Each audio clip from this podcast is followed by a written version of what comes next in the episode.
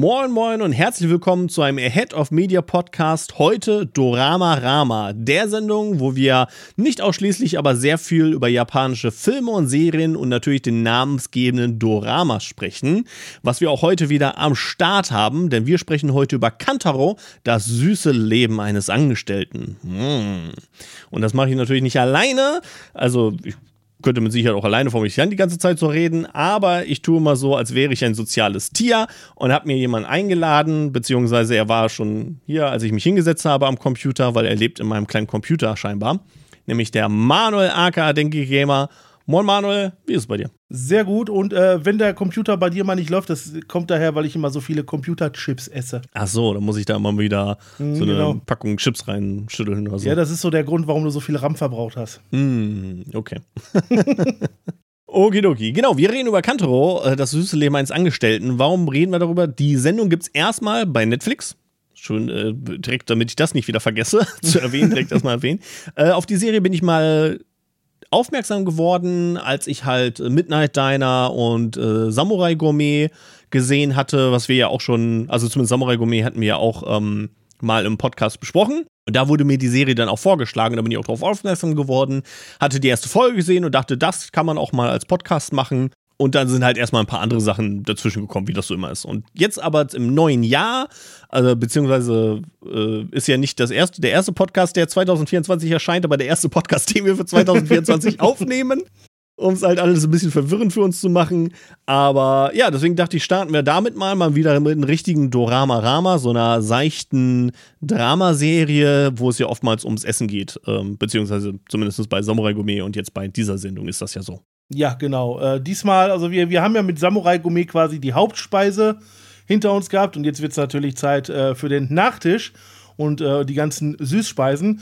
Und ich muss ganz ehrlich sagen, ich war äh, bei der Übersicht der Folgen ein bisschen irritiert, weil, ähm, gut, es sind viele japanische Sachen dabei, die ich nicht kenne. Aber um es mal schon mal vorwegzunehmen, das ist, glaube ich, eine Folge, die wir äh, nicht direkt besprechen werden, aber dazu gleich mehr war Folge 7. Äh, Savarin habe ich noch nie in meinem Leben gehört. Entweder benutzen die Japaner ein anderes Wort, aber das war auch im Untertitel so, weil das schon mal sagen, gibt guten Untertitel. Aber ich, von dem Gericht habe ich noch nie in meinem Leben was gehört. Da war ich ein bisschen irritiert. Ja, ich persönlich kannte jetzt viele der Nachspeisen nicht, weil es geht ja um Nachspeisen, aber ich bin jetzt auch, was Süßspeisen und Nachspeisen angeht, jetzt nicht so der Experte, um ehrlich zu sein. Aber genau wie du schon sagtest, ne, die Sendung gibt es auf Netflix, gibt es leider nur mal wieder, nur mit japanischer Sprachausgabe oder Synchronisation, O-Ton-Synchronisation beziehungsweise ist ja dann nicht Synchronisation, sondern ist einfach O-Ton, meine Herren. Aber äh, Untertitel gibt es und die gibt es auch in Deutsch. Also, aber die Sache ist halt, wenn man sich die Serie ansehen möchte, kann man schon mal vorwegnehmen, da muss man leider auf Untertitel zugreifen. Die sind allerdings äh, soweit ganz gut, so, soweit ich das beurteilen kann. Ich war nur in einer Episode irritiert, da haben sie äh, Mame, also Bohne, mit Erbse übersetzt. Da war ich irritiert. Okay. Müssen wir mitleben. Ich denke mal, dass das wird funktionieren. äh, bevor wir zu der Serie kommen, erst einmal so als äh, allgemeine Info. Es basiert natürlich mal wieder auf einem Manga, also sozusagen eine Manga-Verfilmung. Ich glaube, ein Anime gab es davon nicht, zumindest meines Wissens nicht. Und äh, genau, und auf, auf der Grundlage dieses Mangas haben sie halt diese Realserie gemacht, eine Staffel lang. Ich weiß nicht, wie viel es von dem Manga gab. Äh, von der Realserie zumindest gibt es meines Wissens nur diese eine Staffel. Also ich habe mir auch bisher nicht gefunden. Und ja, Manga ist ein bisschen schwierig. Das Ganze ist schon ein bisschen älter. Der ist 2015 das erste Mal erschienen, soweit ich das, äh, wenn ich das richtig gelesen habe. Und ist wohl auch durchgelaufen. Das heißt, er wird nicht mehr produziert. Und halt äh, daraufhin haben sie dann halt Netflix und äh, TV Tokyo zusammen halt die Serie gemacht, die wir jetzt besprechen. Was ich gut finde, sonst hätten wir jetzt nichts zu reden. Ja. das auf jeden Fall. Äh, diesmal gehen wir ein bisschen anders vor, wie wir das zum Beispiel bei Samurai Gourmet gemacht haben. Da sind wir ja wirklich, haben wir jede Folge besprochen und erklärt, was in jeder Folge passiert. Diesmal haben wir, wenn ich, wenn ich nicht äh, lüge, sind es sechs Folgen, die wir uns rausgepickt haben, wo man ganz gut das Format und was so in der Serie passiert besprechen kann. Natürlich schmeißen wir dann halt relevante Infos oder was wir noch so interessant fanden hier und da gerne rein. Und äh, ich nehme an, wir machen ein Kapitel für die einzelnen Episoden, beziehungsweise ist dann logisch, umso höher die Episodenzahl geht, umso mehr, äh, Anführungsstrichen, Spoiler sind es, äh, beziehungsweise vor allem dann in der letzten Folge natürlich, wobei das ist hier eine Folge, das kann ich schon vorwegnehmen, die jetzt nicht so viel Plot hat oder wo halt das Drama was ja auch in Dorama steckt, äh, nicht so der Fokuspunkt ist. Es ist halt definitiv wieder so eine äh, typische Dorama-Serie in dem Sinne, dass es so eine Wohlfühlserie ist, halt mit Essen ist und halt so ein bisschen diese Essenskultur und halt, äh, ja, was halt hier in dem Fall vor allem Tokio zu bieten hat, weil die Serie spielt ja in Tokio, äh, alles bieten kann, weil ähm, wie es immer am Ende auch steht, es ist eine fiktive Geschichte mit realen Orten. Also die Orte, die, die Restaurants und so etwas. Ich weiß natürlich nicht, ob die jetzt noch existieren, weil die Serie ist schon ein paar Jahre alt. Aber die Orte prinzipiell, wo sie hingehen, also wo sie essen, die Restaurants und die Etablissements, äh, die gibt es. Und das waren halt auch die echten, die man dort gesehen hat. Da war ich auch ein bisschen überrascht bei der Recherche. Äh, das, den Namen kommen wir übrigens nochmal zu. und ähm, zu der Serie. Was ich sehr interessant fand, es sind wohl einige Fans auch im Westen gewesen, denn es gibt eine Handvoll ähm, Google Docs zu finden, die genau auflisten, inklusive Kartenmaterial, wo du die einzelnen Läden findest. Zwei davon existieren aber nicht mehr, die haben leider 2019, 2020 dicht gemacht. Ah, das ist schade. Das ist schade auf jeden Fall. Aber dann würde ich sagen, kommen wir mal zu so der langsam der allgemeinen Story-Erklärung beziehungsweise der ersten Episode an Mitsu oder wie das auch heißt, wie immer äh, japanische Gerichte und so etwas ist nicht meine ganz Stärke, das Richtige auszusprechen. Auf jeden Fall in der Serie Kantaro haben wir natürlich den Haupthelden Kantaro, was ein ziemlich ernster, zumindest in gewissen Situationen ziemlich ernster, halt so Salaryman ist, so ein typischer Angestellter japanischer Mann im Anzug der ursprünglich wohl mal Programmierer war, aber jetzt gewechselt hat in einem Verlag, äh, ich weiß nicht, ob er inter, in, innerhalb des Verlages gewechselt hat, äh, beziehungsweise arbeitet er jetzt beim Verlag oder Buchverlag, wo er in der Verkaufsstelle ist, also wo er halt rausgehen kann und halt die Bücher und Exemplare und was die halt anbieten, den verschiedenen Buchläden zu verk also verkaufen und das halt mit Absicht gemacht hat, weil er halt den Plan hat, dass, ne, wenn er seine Arbeit schnell und gut macht, dann hat er sich ja ein kleines Päuschen verdient und kann dann natürlich die besonderen Orte bereisen, die er vorher nur am Wochenende bereisen konnte, wo es natürlich natürlich die super längeren Nachspeisen gibt. Ist eine sehr äh, interessante Einführung gewesen, muss ich jetzt ehrlich sagen. Alleine der Name schon, äh, das wird ja auch äh, direkt von ihm gesagt, als er sich für seinen neuen Kolleginnen und Kollegen vorstellt. Äh, Ametani ist halt sein Nachname und äh, Kantaro halt dann äh, die Kanjis für Kan für sweet, also für süß und Tado halt Tado, was er dann nochmal extra gesagt hat, weil äh, das Kan wohl eigentlich normalerweise bei dem Namen anderes Kanji wäre, aber mit Wortspiele haben sie es in der Serie sowieso gehabt. Wahrscheinlich sind die Hälfte davon habe ich eh nicht mitgekriegt. Ja, yeah. das macht ja auch viel von ähm, japanischen Humor aus. Äh, ne? Wir oftmals haben ja immer die Leute die Sicht, logischerweise die Sicht, dass halt größtenteils der Humor in, in Japan aus Slapstick was äh, ne, funktioniert, auf der Ebene funktioniert, wie halt Takeshis Castle oder so. Aber äh, prinzipiell so Comedy-Acts äh, sind halt oftmals sehr, sehr viele Wortspiele und äh, Wortmalereien und all so etwas. Zumindest von dem, was ich mal in einem YouTube-Video erklärt bekommen habe, weil letztendlich I don't know. wie soll ich das äh, nachvollziehen? Äh, und äh, wie gesagt, ich, ich gebe ja immer gerne damit an, dass ich so ein bisschen Japanisch kann. Also zwischen uns beiden bin ich der, der am meisten Erfahrung hat. Sobald ja, ein dazu ich weiß kommt, auch nicht vorbei. so drei Worte, ob das so ja, der so, große äh, Japano-Experte ausmacht. Es geht so, es geht so. Aber äh, Wortspiele, also wenn man, je mehr man sich damit beschäftigt, desto mehr kriegst du vor der Nase. Auch hier in der Serie sind sehr viele drin gewesen, wovon ich wahrscheinlich die Hälfte nicht mal kapiert habe. Ich habe noch gedacht, hey, das wird eigentlich anders ausgesprochen. Ich weiß nur nicht, warum er es jetzt so ausgesprochen hat. ja, Kantaro hat halt in seiner neuen Abteilung auch verschiedene Kollegen. Er hat natürlich einmal seinen Chef äh, Miyagi, Miyaki, Miyaki oder ach, die Namen, ich kann die nicht aussprechen. Auf jeden Fall hat er seinen Chef, der immer sehr laut wird, sehr schnell. Äh, wir haben auch zwei äh, Charaktere, da habe ich, ich glaube, der eine hieß Yama, Yama, Yamati oder so etwas, aber das, äh, also viel, einige der Charaktere, die kommen, die sind nicht wirklich wichtig. Vor allem halt wichtig ist halt Kantaro. Wichtig, logischerweise, weil er unsere Hauptfigur ist. Sein Chef hat auch ein paar mehrere Szenen und vor allem seine Kollegin Dobashi ist auf jeden Fall wichtig, weil sie so ein bisschen ihn erstmal auf Distanz beobachtet, so ein bisschen kühl rüberkommt, äh, wie es in der ersten Folge auch beschrieben wird, und sich dann halt in der Serie später rausstellt oder beziehungsweise so der eine der wenigen Plots über die ganze Serie, die es überhaupt gibt, ist praktisch, dass Dobashi halt checkt, hm, ich lese diesen Blog über Süßspeisen und immer wenn unser Kollege in einem Ort war, äh, gibt es plötzlich auf diesem Blog einen neuen Eintrag von der Süßspeise, die genau in dem Ort oder den Stadtteil von Tokio, wo er war, dann kommt und sie versucht ihn dann praktisch so ja, das halt aufzudecken, dass er halt dieser, dieser Blogschreiber ist, was er ja auch ist. Also Kantaro führt einen Süßspeisen-Blog.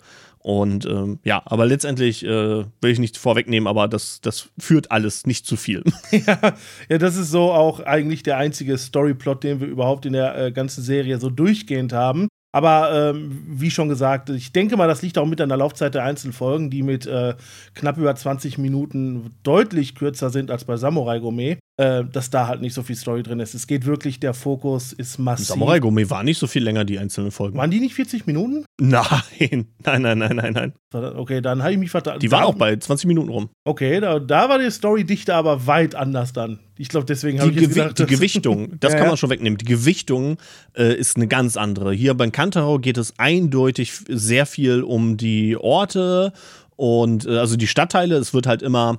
Also ein Großteil der Serie ist praktisch wie, wie man es halt hier auch in der ersten Folge sieht.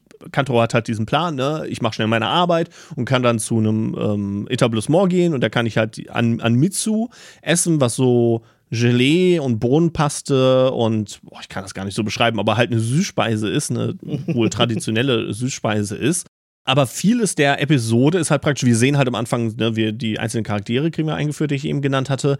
Aber wenn er dann losgeht, ist halt der Großteil der Episode ist praktisch äh, Monologe von Kantaro. Also in seinem Kopf, wie er halt beschreibt den Ort, wo er hingeht und, und halt, ne, was in dem Stadtteil so war und was an dem äh, Süß Essen, Süßspeise so besonders ist. Und äh, dann sehen wir natürlich halt auch, wie er äh, bestellt und sich halt total drauf, also total drauf freut, wie er sich da bestellt und er gar nicht weiß, ah, soll ich den hellen Sirup nehmen oder den dunklen Sirup und äh, also er ist halt die meiste Zeit der Sendung ist er praktisch in seinem eigenen Kopf, redet mit sich halt total fanat über das Essen und hat dann halt auch, äh, wenn er das isst, oftmals wahnsinnige äh, so Tagträume oder Vorstellungen, die sehr absurd werden, wo oftmals äh, Leute, die er im echten Leben kennt, äh, auch drin vorkommen. Aber meistens ist ihr Kopf ersetzt durch eine, durch eine Speise oder halt ein Teil der, der Speise, worum es in der Episode geht. Das ist alles sehr abgedreht auf jeden Ja, Fall. im Vergleich zu Samurai Gourmet ist äh, Kantaro wirklich sehr absurd, möchte ich fast sagen. Aber nicht unbedingt negativ, sondern mehr halt, ähm, erwartet Es ist mehr Normales. dieser Ani Anime-mäßig. Es ist sehr übertrieben, so Anime-mäßig. Ja, ich's genau. Ich habe am Anfang habe ich so ein bisschen an äh, Food Wars gedacht, heißt das, glaube ich, bei uns. Aber so in die Richtung geht es dann aber auch wiederum auch nicht. Der hat so seinen eigenen Stil in der Hinsicht. Aber so dieses abgedrehte, wie der auf das Essen reagiert, das ist so, das kann man ge- einigermaßen damit vergleichen, finden. Ja, wenn man jetzt äh, Food War nimmt, weil Food War ist ja praktisch um eine essensbasierende äh, basierende Shonen-Serie. Ne? Ja, da ja. geht es ja praktisch, dass Leute gegeneinander kämpfen und es gibt dann natürlich krassere Köche und so etwas, ne? wie man das daher kennt. Und hier würde ich es halt einfach straight up Food Porn nennen.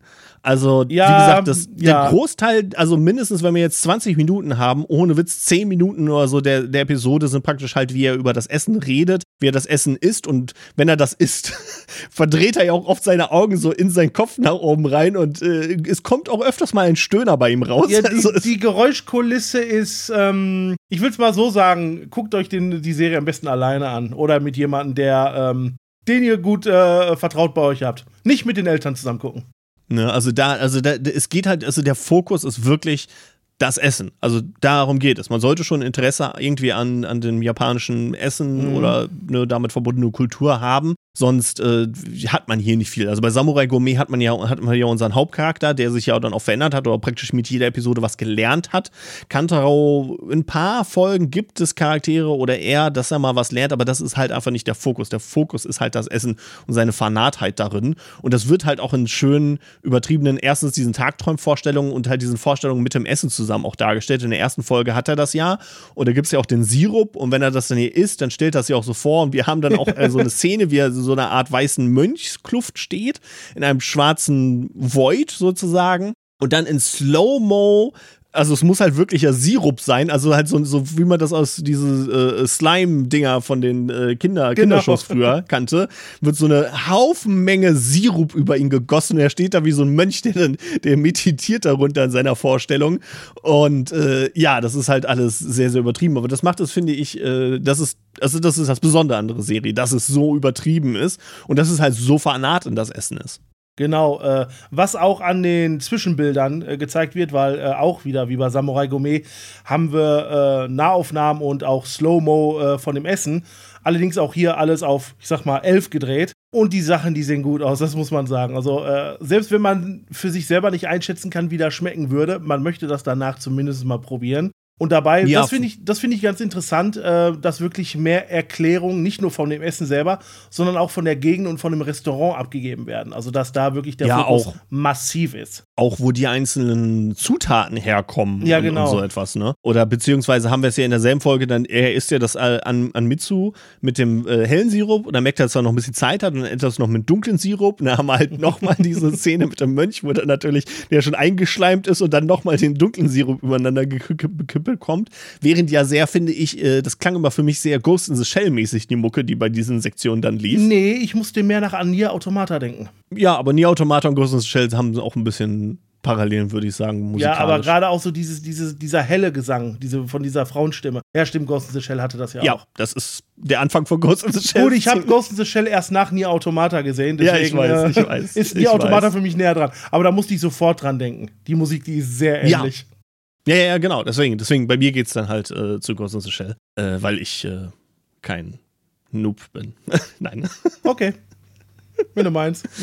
Und dann haben wir ja auch so einen äh, äh, Tagtraum, die halt manchmal was mit dem echten Leben zu tun haben, beziehungsweise glaube ich, dass die öfter mit dem echten Leben zu tun haben. Die Tagträume sind meistens immer so abgedreht und am Anfang habe ich das nicht gemerkt, gegen Ende habe ich das mehr gemerkt. Das sind, glaube ich, oftmals halt so Anspielungen oder Parodien von bekannten Filmen oder so etwas. Oder Animes vielleicht oder so. Bei, bei vielen Sachen konnte ich nicht genau sagen, weil ich wahrscheinlich den Film nicht kenne oder so. Aber das ist auf jeden Fall irgendwie so wie so eine Filmparodie dann öfters diese Szene. In der ersten Folge ist das, weiß ich nicht, ob das an was Spezielles angelehnt ist, zumindest wüsste ich es jetzt nicht. Aber da sieht er natürlich ähm, seine Kollegen und jeder der Kollege hat halt von dem Gericht, was er gerade hat, das äh, passende zu der Persönlichkeit passende äh, äh, Gericht als Kopf dann ausgesetzt. Ich weiß nicht, warum das immer so in diesen Tagvorstellungen ist immer so, dass es halt praktisch real gedreht ist, aber die Leute haben halt immer äh, ihre Köpfe ersetzt durch das Essen und später, vor allem Kantaro dann auch, aber dann wird sein Gesicht so auf dieses Essen oder diese Zutat äh, oder Frucht oder was es ist, so drauf projiziert. Das sieht sehr, es ist sehr abgedreht. Ja, das ist so äh, einer der Minuspunkte für mich, die Serie, der CGI, weil er scheint wirklich mit äh, CGI übergemacht worden zu sein. Nicht, dass sie irgendwie ja, eine ne, ne äh, irgendwie eine Maske oder so aufhaben. Die ist für das Jahr, wo das rauskommt, ich glaube 2017 ist die Serie, sieht das nicht so besonders aus. Es ist okay, aber man merkt schon, dass das älter ist, sagen wir es mal so. Mm, ja, wie gesagt, ich würde halt sagen, das ist halt einfach TV-Produktion. Also wenn ich halt immer wieder auch CGI ja, aus auch. so äh, Schnipseln von irgendwelchen Toko-Serien sehe, ist das halt auf der ähnlichen Ebene, weil es halt einfach günstig sein muss. Ja, gut. Und günstig und schnell produziert, ja, stimmt schon. Ja, das glaube ich. Aber wie gesagt, alle Charaktere sind auf jeden Fall sehr viel größer, bigger than life, wie man auch so schön sagt. Also wirklich, also gerade auch Kantaro, der auch immer den Wechsel hat, weil er ist ja bei der Arbeit wirklich so ein sehr stoischer, sehr ruhiger, jo, ich mache den Job und ich mache den super und ich gehe jetzt die Läden und äh, dann fragt der Chef ja auch noch in der ersten Folge, äh, ne, ah, hier diese sieben Läden, schaffst du die, äh, wie lange brauchst du dafür, um die alle abzuklappern? Und er sagt in drei Stunden, der Chef sagt, mach das in zwei. Und er kriegt das dann ja auch hin um, und hat ja dann noch Zeit, sein, seine, seine Süßspeise zu futtern. Also das, äh, äh, da ist er halt dann wirklich so komplett ernst, weil das ja praktisch sein geheimes Leben ist. Vor allem, weil es ja auch eigentlich ähm, nicht erlaubt ist. Also er macht ja praktisch, er, er schwänzt ja praktisch, wie es halt äh, übersetzt wird, er schwänzt ja praktisch bei der Arbeit. Also er ne, geht ja einfach was essen während seiner Arbeitszeit, was er ja eigentlich gar nicht so ja, dürfte. Genau. Das äh, spielt übrigens ein mit dem Originalnamen der Serie. Äh, Saboriman Kantaro heißt die in Japan.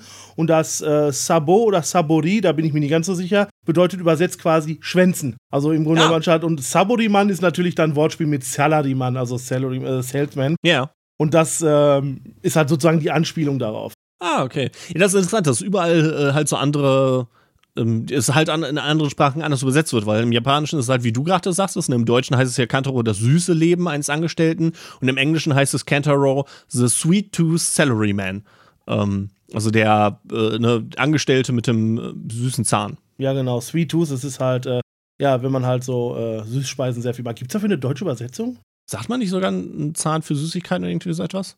Keine Oder Ahnung. bin ich einfach nur so verdenglischt in meinem Kopf, dass ich das denke. Das Schlimmste ist, das denke ich auch gerade, aber ich glaube nicht. Lassen okay. wir das einfach mal so stehen. Da habt ihr jetzt ein paar Kommentare, die ihr schreiben könnt. Wie nennt man das auf Deutsch? ja, genau.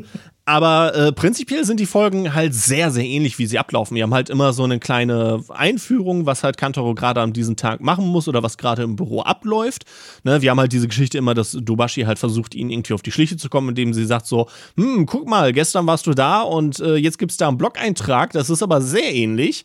Ähm, und er keine Ahnung, und er streitet das ja, ja, genau. Er streitet es halt einfach ab äh, äh, und gut ist. Und dann, wie gesagt, dann muss er halt oftmals irgendwie in die rausgehen, ne, weil er ein Verkäufer ist und bringt da Sachen und plant dann, dann halt immer irgendwie, oh, ne, wenn ich äh, hier und hier hingehe, habe ich, kann, kann ich drei Läden abklappern, um ja. Marmekan zu essen. Das Marmekan-Triathlon und, und solche Sachen. Das ist alles sehr also kann ich ja schon ein bisschen wegnehmen. Also das finde ich, fand ich alles sehr locker und flockig. Ich würde aber halt empfehlen, was bei mir jetzt nicht war, weil ich ein bisschen verpennt habe, das für den Podcast die Serie zu gucken, habe ich das jetzt alles in einem heute durchgebinged und rede jetzt darüber. Aber an sich ist das eine gute Sendung, wenn man sich so eine Folge am Tag oder halt alle zwei Tage oder einmal die Woche oder so etwas anguckt, weil die sind halt sehr, die sind halt sehr gleich. Das ist so ein bisschen so Monster of the Week, halt hier ist es halt äh, Food of the Week. Ja. Dann äh, mäßig wird das abgehandelt und die Folgen sind halt sehr ähnlich und, und storytechnisch passiert jetzt nicht wirklich was Reichhaltiges. Also die Geschichten, die da bearbeitet werden, das sind so Geschichten, die man halt auch schon kennt und die, die, haben jetzt auch nicht so viel Zeit, dass man da absolut mitfiebert oder so. Es ist halt wirklich eine kleine, äh, kleine Nachspeise, diese Serie. Ne? Wenn man sich irgendeine andere Serie anguckt, kann man davon noch eine hinterher schieben und kriegt dann halt so ein bisschen was mit von so einer äh, Nachspeise. Ne? Oder halt so eine typische Serie, die man gucken kann, wenn man gerade was isst oder so. Du wolltest unbedingt Nachspeise sagen, kann das sein? Aber ja, äh, im Grunde genommen würde ich sogar empfehlen, wenn ihr noch nicht gesehen habt, hier ist Samurai Gourmet, davon eine Folge gucken. Und ja. wenn ihr dann noch ein bisschen Appetit auf was mehr habt, könnt ihr eine genau. Folge Kantero gucken. Ja, und wenn man sich dann Schokoriegel noch reinzieht oder so etwas, ne, ja, genau. erst äh, ist, guckt man bei Samurai Gourmet zu seinem normalen Essen und dann guckt man Kantaro mit irgendwie seiner Süßigkeit, mit seinem Eis oder was man genau. noch sich reinfuttert oder so etwas. Ja, also das äh, Und wenn ihr später noch was essen wollt, könnt ihr immer noch Midnight Diner essen. Es gibt also für jede Tageszeit ein Dorama. ja, vor allem passt das ganz gut, weil die sind ja, die, die ersten beiden sind ja storytechnisch dann so ein bisschen, ein bisschen leichter. Das ist aber sowieso das Spektrum. Also Midnight Diner, da werden wir auch noch in irgendeiner Art und Weise später drüber sprechen. Aber das ist mir so aufgefallen, als ich Kantaro geguckt habe, dass äh, ich finde, die, die Serien so ein schönes Spektrum machen. Du hast halt praktisch auf, jetzt fange ich einfach mal links an von mir aus gesehen, auf der ganz linken Seite mit dem größten Fokus an äh, Drama und Charakteren und so etwas alles hast du halt Midnight Diner, wo es halt auch meistens immer einen Essenspunkt pro Folge gibt, aber das ist halt das ist halt recht unwichtig. Das Essen. Ja, das ist ne, mehr Plot-Device. Genau. Es ist halt ein Ding, was dort ist, was auch ein bisschen näher bekannt wird, aber die, der Fokus ist halt die Geschichte, die halt in der Episode erzählt wird. Dann hast du praktisch Samurai Gourmet, wo er unser einen Haupthelden hat, der immer so eine kleine, äh, äh etwas lernt, während er halt irgendwie essen geht und darüber äh, ne, sinniert, weil er, in Samurai Gourmet gab es ja auch schon viele Monologe, die er über das Essen hatte und so etwas, wie er sich darüber freut und, und, und solche Sachen. Und dann hast du halt Kantaro, wo es halt der Fokus am meisten auf dem Essen liegt. Dass halt dann schon merkbar die, die Charaktere und die Stories halt fast schon zu kurz kommen. Ja, ähm, schon fast bla. Im Grunde genommen gibt es zwei, drei Stories, die interessant sind zu erwähnen in der ganzen Serie, wenn du mich fragst. also bei Kantaro, ja. nicht bei den anderen. Ja, und selbst die kann man auch sagen, also also die sind halt erwähnenswert, weil die halt eine gewisse Zeit dediziert bekommen, aber sind jetzt auch nicht irgendwie so umgesetzt, dass ich so war, oh, ich will jetzt wissen, was, was mit dem Plot-Device weitergeht. Ja, genau. Allein die, deswegen in dem Sinne, die, in dem Sinne, die interessanteste Geschichte ist halt, die wir dann, die wird halt auch in der, am Ende der zweiten Folge äh, wird die eingeführt, äh, was ich schon erwähnt hatte mit, äh, dass halt die, die Dame Dobashi halt versucht, ihn praktisch zu, zu enttarnen. Ja, und allein deswegen ist es auch gut, dass wir nicht über alle Folgen reden. Wir wollen euch ja nicht alles vorkauen. Genau, und weil das wäre das wär dann, glaube ich, halt auch sehr genau. wiederholend. Ich muss auch sagen, äh, also die erste Folge ist halt, gut, da lernst du erstmal die Serie kennen. Du lernst, wie sie, wie sie abläuft, wie sie funktioniert. Für mich war dann aber auch Episode 2 und 3 und 4, äh, ne, wo es einmal um Kagigori geht, ne, dass es so ein Schürfeis ist. Und dann gibt es ja dieses Mamekan-Triathlon mhm. und die vierte Folge ist das Parfait. Äh, ich, ich fand, also, hm, wie soll ich sagen? Also, wie ich schon sagte, die, der Fokus der Sendung ist halt über das Essen was zu erfahren, das Essen zu sehen und vielleicht die, die Verbindung damit. Und später fand ich, so ab Folge 5 und so, wurde es storytechnisch ein bisschen interessanter. Da gab es Folgen, wo ich dann mehr involviert war in der Story, die in der Folge passiert ist. Aber für mich war es so ein bisschen, ja, so ein leichter Dip in der, in, in der ersten Hälfte der Serie. Ja. Ich fand, zur, zur, zur, zur, Mitte, zur, zur Mitte und Ende hin wurde die Serie ein bisschen interessanter, weil sie halt sich ein bisschen mehr Zeit genommen hat für die Stories. Genau. Was ich halt interessant finde, ist, wie sehr unterschiedlich die einzelnen Traumsequenzen sind. Das ist noch sehr zu erwähnen. Gerade mhm. äh, in äh, der zweiten Folge mit dem Kakigori hat mir das gefallen, weil da gab es sogar eine kleine Tanzsequenz, die ganz äh, interessant ja. war. Und da hatte ich auch das erste Mal das Gefühl, das sind Anspielungen auf irgendwas. Bei einer Serie weiß ich es sogar, aber da kommen wir erst ganz zum Schluss zu, was das für eine Anspielung war. Bei dem anderen keine Ahnung. Ja, bei vielen Sachen ist es, ist es sichtbar, dass das irgendwie Parodien, Anspielungen sein sollen, aber wenn man halt nicht das das Ding kennt, wo es halt, also beziehungsweise bei einer Folge, da wo es mir das erste Mal so ein bisschen war, wo ich das erste Mal das Gefühl hatte, so, hu, das, ist das eine Anspielung oder so? Das war halt wirklich in der Folge 3, wo in der Traumsequenz, ne, wo er dieses Mamekan äh, ist und das hat halt auch so, ähm, so viereckige, wie so Gelee-Drops sind da drin, Kanten. Und äh, in dieser Vorstellung kommt halt so ein Kanten, äh, der fliegt so wie so, ein, wie so ein Raumschiff und dann verwandelt der sich so schum, schum, und so, so schnell. Und das wirkt halt wie dieses äh, äh, Pyramidending wie einer der Engel von Eva, weil der sich auch so öffnet und, und so. Also das, da, da war ich so, hm, das ist, das, das, das wirkt auf mich sehr Eva, aber es wirken viele Sachen auf mich sehr Eva, weil also Neo Genesis Evangelion meine ich. Ja, genau. In einer späteren Folge haben wir noch eine Anspielung auf die Geschichte von Momotaro. Ja, aber genau. äh, ja, ja. bei den anderen, wie gesagt, bei einer, da in äh, Folge 7 ist das da. Äh, ah ja, in Folge 7 besprechen wir, glaube ich, auch nicht direkt, da kann ich das schon sagen. Das ist eine Definition. Doch, doch, 7 sprechen wir. Sieben ist eine auf jeden Fall der äh, erwähnenswerten Folgen. Okay, ja. dann äh, reden wir über sieben, machen wir das dann gleich. Aber äh, ich hatte äh, bei ähm, Dings hingeschrieben bei Folge 3 äh, Samurai Lady, Alien und Mamikun mal drei. Also, das war sehr interessant. Aber ja, ähm, um es nochmal zu sagen, ich glaube auch, dass das auf irgendwas Anspielungen sind. Ich habe doch keine Ahnung auf was. Ja, da wie gesagt, da muss man sonst jemanden anderen fragen, der es besser kennt. Aber genau, deswegen skippen wir so ein bisschen vor in Richtung Episode 5. Mhm. Da ist das Gericht der Folge ist äh, Pfannkuchen. Auch sehr interessant. Hätte ich nicht unbedingt gedacht, dass Pfannkuchen drin vorkommen. Aber die sahen auch wirklich lecker aus. Oh, also das Gott. Essen, das kann man nur sagen. Du meine Fresse. Also wer wirklich halt irgendwie auf, auf Essen steht, japanisches Essen oder das halt in irgendeiner Art und Weise interessant findet oder halt irgendwie also wer Foodporn sehen will, ja. sollte sich diese Sendung angucken. Ich bin da jetzt, ich bin jetzt kein großer, der jetzt Kochsendung oder sowas sieht. Äh, deswegen weiß ich jetzt nicht, was es da in Richtung Foodporn noch so an, an Videos, die man sich ansehen kann. Also was da noch so, so Serien sind, die man ansprechen kann. Äh, für mich ist jetzt auf jeden Fall, wenn jemand so sagt, boah, ich will was sehen, wo ich einfach nur geiles Essen sehe, äh, was geil aussieht, dann würde ich mittlerweile dann sagen, ja, check mal Kantaro aus. Also das ist für mich so ein bisschen das Go-To jetzt, weil, wie gesagt, keine der anderen Serien, die ich gesehen habe, nimmt sich so viel Zeit, das Essen einfach nur zu inszenieren und halt Slow-Mo-Shots und also etwas. Äh, ja, das ist schon ziemlich cool. Obwohl natürlich das gemeine, die gemeine Krux an der ganzen Serie ist, dass vieles davon werdet ihr hier in Deutschland wahrscheinlich nicht mal reserviert bekommen. Ja, gut, aber wie gesagt, dadurch, dass es ja echte Orte sind, es ja auch schon scheinbar noch einige gibt, dann kann man sich ja, wenn man vielleicht mal eine Tokio-Reise macht, kann man dort natürlich hingehen. Ja, genau. Äh, wie, wie, ich kann ja mal unten hier drunter die äh, Google Docs verlinken. Wenn ihr dann mal nach ja, Tokio bitte. kommt, äh, könnt ihr euch dann euren eigenen Reiseplan machen. das wäre doch cool. Genau, in äh, Episode 5 geht es praktisch darum, dass Kantaro, der ist halt mittlerweile so der Superstar in der Abteilung, also ist, weil der halt super fleißig arbeitet. Nicht, weil er so mega motiviert ist unbedingt über die Arbeit. Also er, er sagt ja auch, ne, Arbeit ist wichtig für das Leben, aber für ihn ist natürlich das Highlight die Süßspeisen und deswegen arbeitet er halt so schnell und fleißig, damit halt schneller zu seinen Süßspeisen kommt. Aber er ist ja der absolute Star in der Abteilung geworden. Und deswegen beauftragt ihm sein Chef, den Gokase mitzunehmen. Das ist jemand, der früher an der High äh, Highschool wohl sehr äh, bekannt war, weil er ein guter Baseballspieler war, aber es aber halt nicht in den Profi-Baseball-Spielen äh, geschafft hat und jetzt halt auch in der gleichen, äh, im gleichen Verlag in der Verkaufsabteilung arbeitet. Und deswegen sagt halt der Chef, nimm dir mit und zeig dir mal, äh, wie man richtig arbeitet, damit er das lernt. Was natürlich für Kantaro ein kleines Problem darstellt, soll er schließlich keiner mitkriegen, wie er und warum er arbeitet. Ja. Ist aber generell in der Hinsicht eine interessante Folge, weil, äh, wie gesagt, das ist, glaube ich, das erste Mal, dass wir sowas wie Story haben in einer Episode. Ja. Und es ist, es ist auch ein Story-Gewand, äh, was halt immer wieder verwendet wird. Also oftmals hat man gemerkt, da haben sie irgendwas gefunden, was ganz gut passt, dass halt Kantro durch, irgendeinen, durch irgendeine Hürde halt nicht einfach zu seiner Süßspeise gehen kann.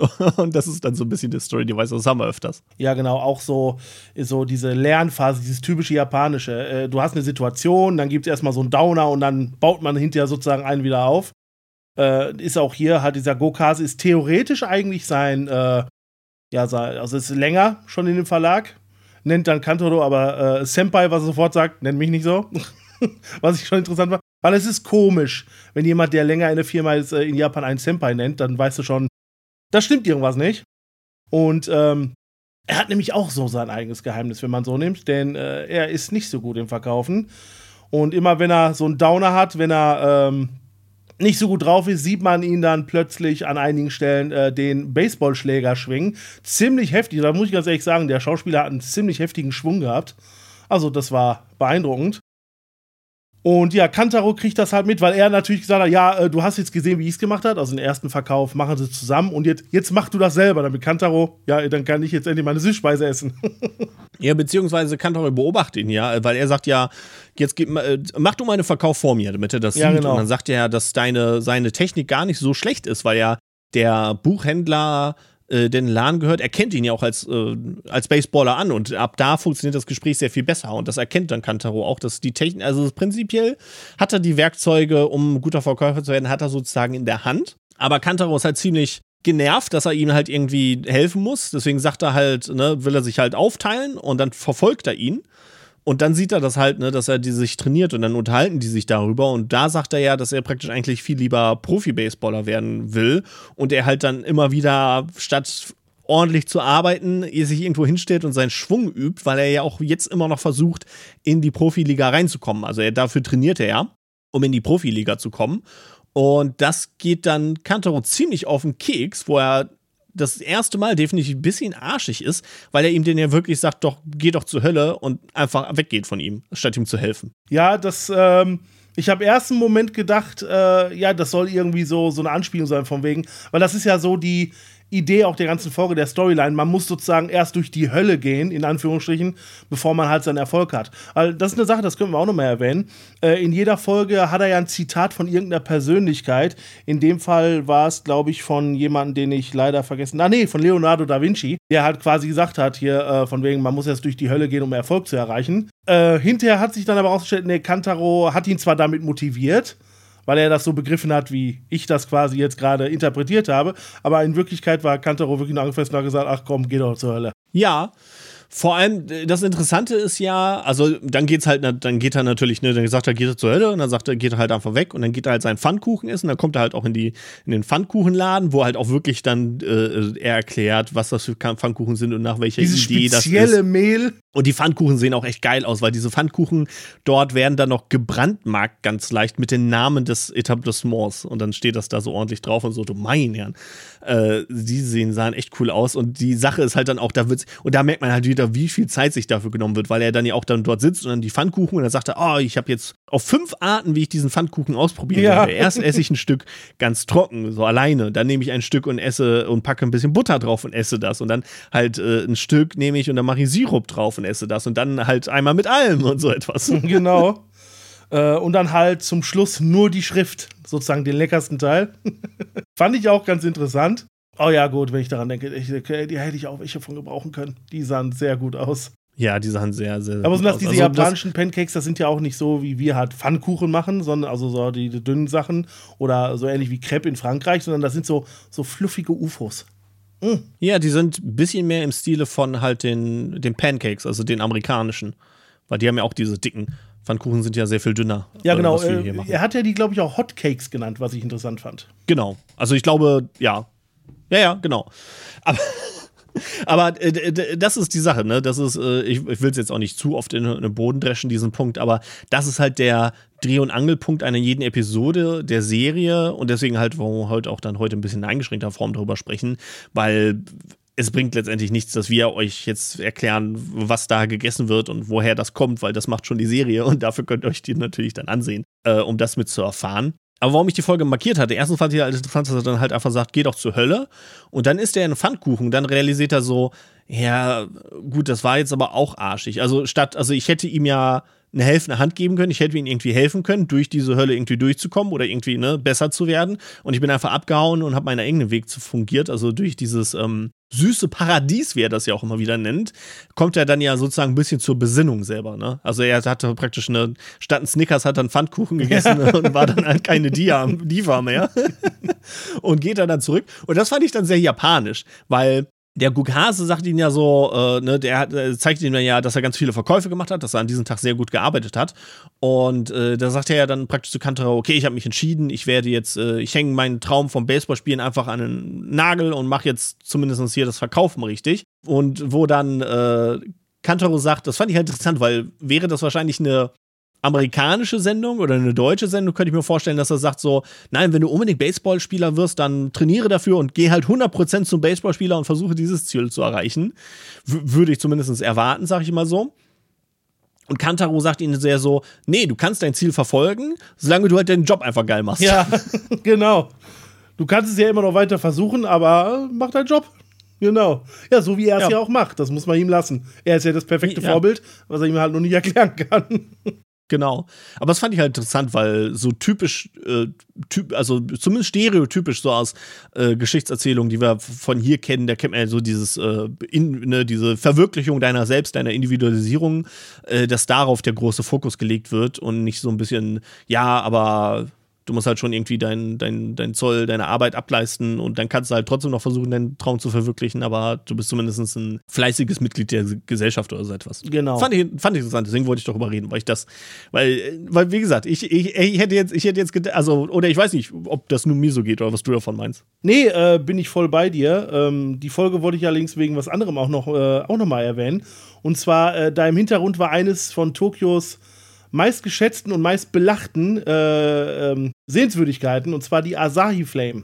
Da konntest du da sehen. Äh, Asahi, das ist die große Brauerei, die haben so ein schwarzes Gebäude und da ist so eine goldene Flamme, soll das eigentlich sein, was von den äh, Lokalitäten allerdings mehr als äh, The Golden Turd bezeichnet wird, weil das Ding nämlich aussieht wie ein Haufen naja, ihr wisst schon. Wollte ich nur mal erwähnt haben. Während äh, er da am Trainieren ist mit seinem Baseballschläger, kann man das im Hintergrund sehen. Ah, okay. Ja, das muss man auch sagen. Das finde ich ja auch äh, ganz interessant an der Serie, weil da weiß ich nicht, ob das zustande gekommen ist, weil, wie gesagt, viel der Sendung ist halt kan Kantaros Monologe, die wir einfach nur hören. Und ähm, wenn er halt einen Ort aussucht oder halt im Stadtteil ist, dann erzählt er auch zum Beispiel, oh, hier gab es zwei Theater zu der Zeit oder äh, wo er mal in dieser einen Verkaufsstraße ist, erzählt er auch, das ist hier die älteste Verkaufsstraße, die gibt es schon seit der Edo-Zeit. Also man sieht auch wirklich äh, doch schon die kleinen Teile von Tokio immer ganz schön und kriegt dazu auch eine Erklärung. Also es ist nicht nur eine Erklärung, wo halt lange über das Essen debattiert wird, sondern man hat auch das Gefühl, ist natürlich immer nur ein Gefühl, ist natürlich was anderes als dort zu sein, aber man hat auch so das Gefühl, dass man so einen leichten Einblick bekommen. So ein bisschen wie so, wie so, wie halt auch dieser virtuelle Theorie. Äh, The Terrorismus hätte ich jetzt gesagt. du Schande. Äh, virtuelle Tourismus, wollte ich natürlich sagen, äh, den man vielleicht durch sowas wie äh, der Yakuza-Reihe auch äh, erfahren kann. Ja, genau. Obwohl Tourismus, Terrorismus, wenn man sich manche Touristen anguckt, ist kein großer Unterschied. Also eine, viele Touristen können schon ein Stadtbild sehr schädigen oder verändern, sagen wir es mal so. Aber das ist ein ganz anderes Thema. Okay. Äh, nee, äh, Diese Aussage hat, hat Manuel gemacht. Ich bin Malte, ich will mich dieser Meinung nicht anschließen. Was ich bei der ganzen Vorstellung auch der Gegend interessant fand, dass man halt, so habe ich das empfunden, immer versucht hat, eine Grundstimmung sozusagen vorzubereiten, die dann hinterher für das Essen ist. Zum Beispiel äh, gibt es ja auch eine Folge, ich habe jetzt nicht direkt im Kopf, welche das war, wo er zum Beispiel gesagt hat, hier ist mehr busy, hier sieht es mehr nach Europa aus, hier ist ein bisschen mehr los, dass man halt mehr schon mehr das Gefühl hat, ja auch in den Restaurants ist es ein bisschen äh, unruhiger, ein bisschen hektischer und so weiter. Während man hier zum Beispiel in der Folge war das eher eine ruhige Gegend zum Beispiel. Und äh, das ist immer ein schönes Setup halt äh, für die Stimmung, äh, wo man dann halt das Essen dann leider halt nur am Bildschirm mitgenießen kann. Ja, das stimmt. Ich glaube, ich weiß nicht, ob er das über der, ich glaube, die Episode 6 hat er das sogar gesagt. Da können wir ja auch sonst dann zukommen, weil ich die Episode 6 fand ich auch ganz interessant, weil da geht es halt um Matcha oder Bayer, ja, Matcha bayerische Creme oder, also wenn ich das jetzt richtig habe, wie das genannt wird. Ja, Matcha das, äh, Barbaroa wird das in Japan genannt. Interessanter Name. genau, das, das ist wirklich sehr interessant, weil, wie gesagt, die Lokation, wo sie hingehen und das Essen, das ist, das gibt es halt wirklich. Also, das sind halt schon richtige Informationen. Und hier geht er dann natürlich in ein Lokal, äh, wo halt die, äh, die, die, Macher des Essens, die waren halt in Europa und haben da dann halt äh, ne, so ein äh, bayerische Creme und, und verschiedene andere europäische Süßspeisen mitbekommen. und kam dann auf die Idee, das natürlich irgendwie mit dem, was halt man in Japan kennt, zu verbinden. Und dann kam halt, kam sie halt auf diese Idee, diese Matcha-bayerische Creme zu machen, was ich ganz interessant fand. Aber diese Episode ist halt auch lustig, weil diese Episode äh, sozusagen sehr meta wird. Ja, aber Hollermeter.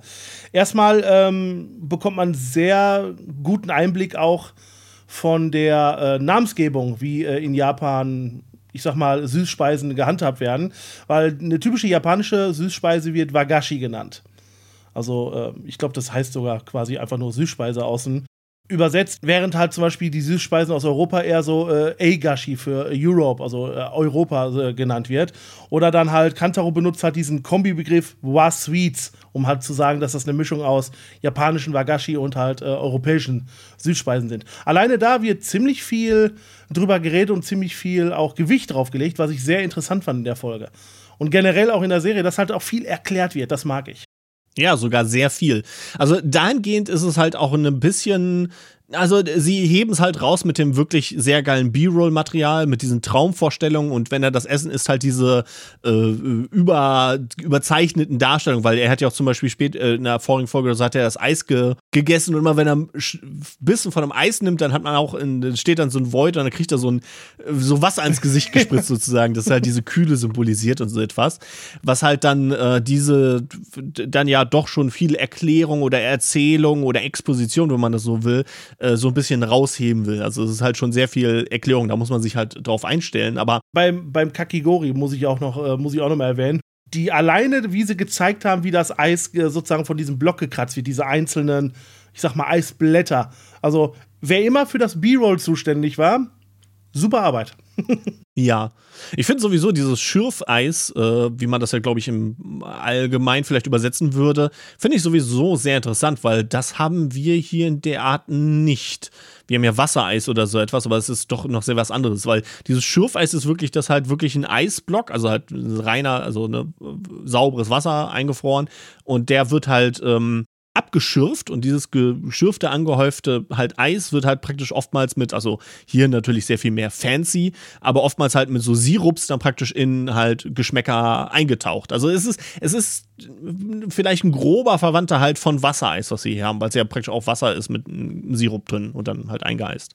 Vielleicht da äh, kleine Erfahrung sozusagen aus eigener. Ich habe mir vor vielen Jahren mal so eine Maschine geholt. Die habe ich sogar noch. Oh. Können wir beim oh. Sommer mal ausprobieren, wenn du Lust hast.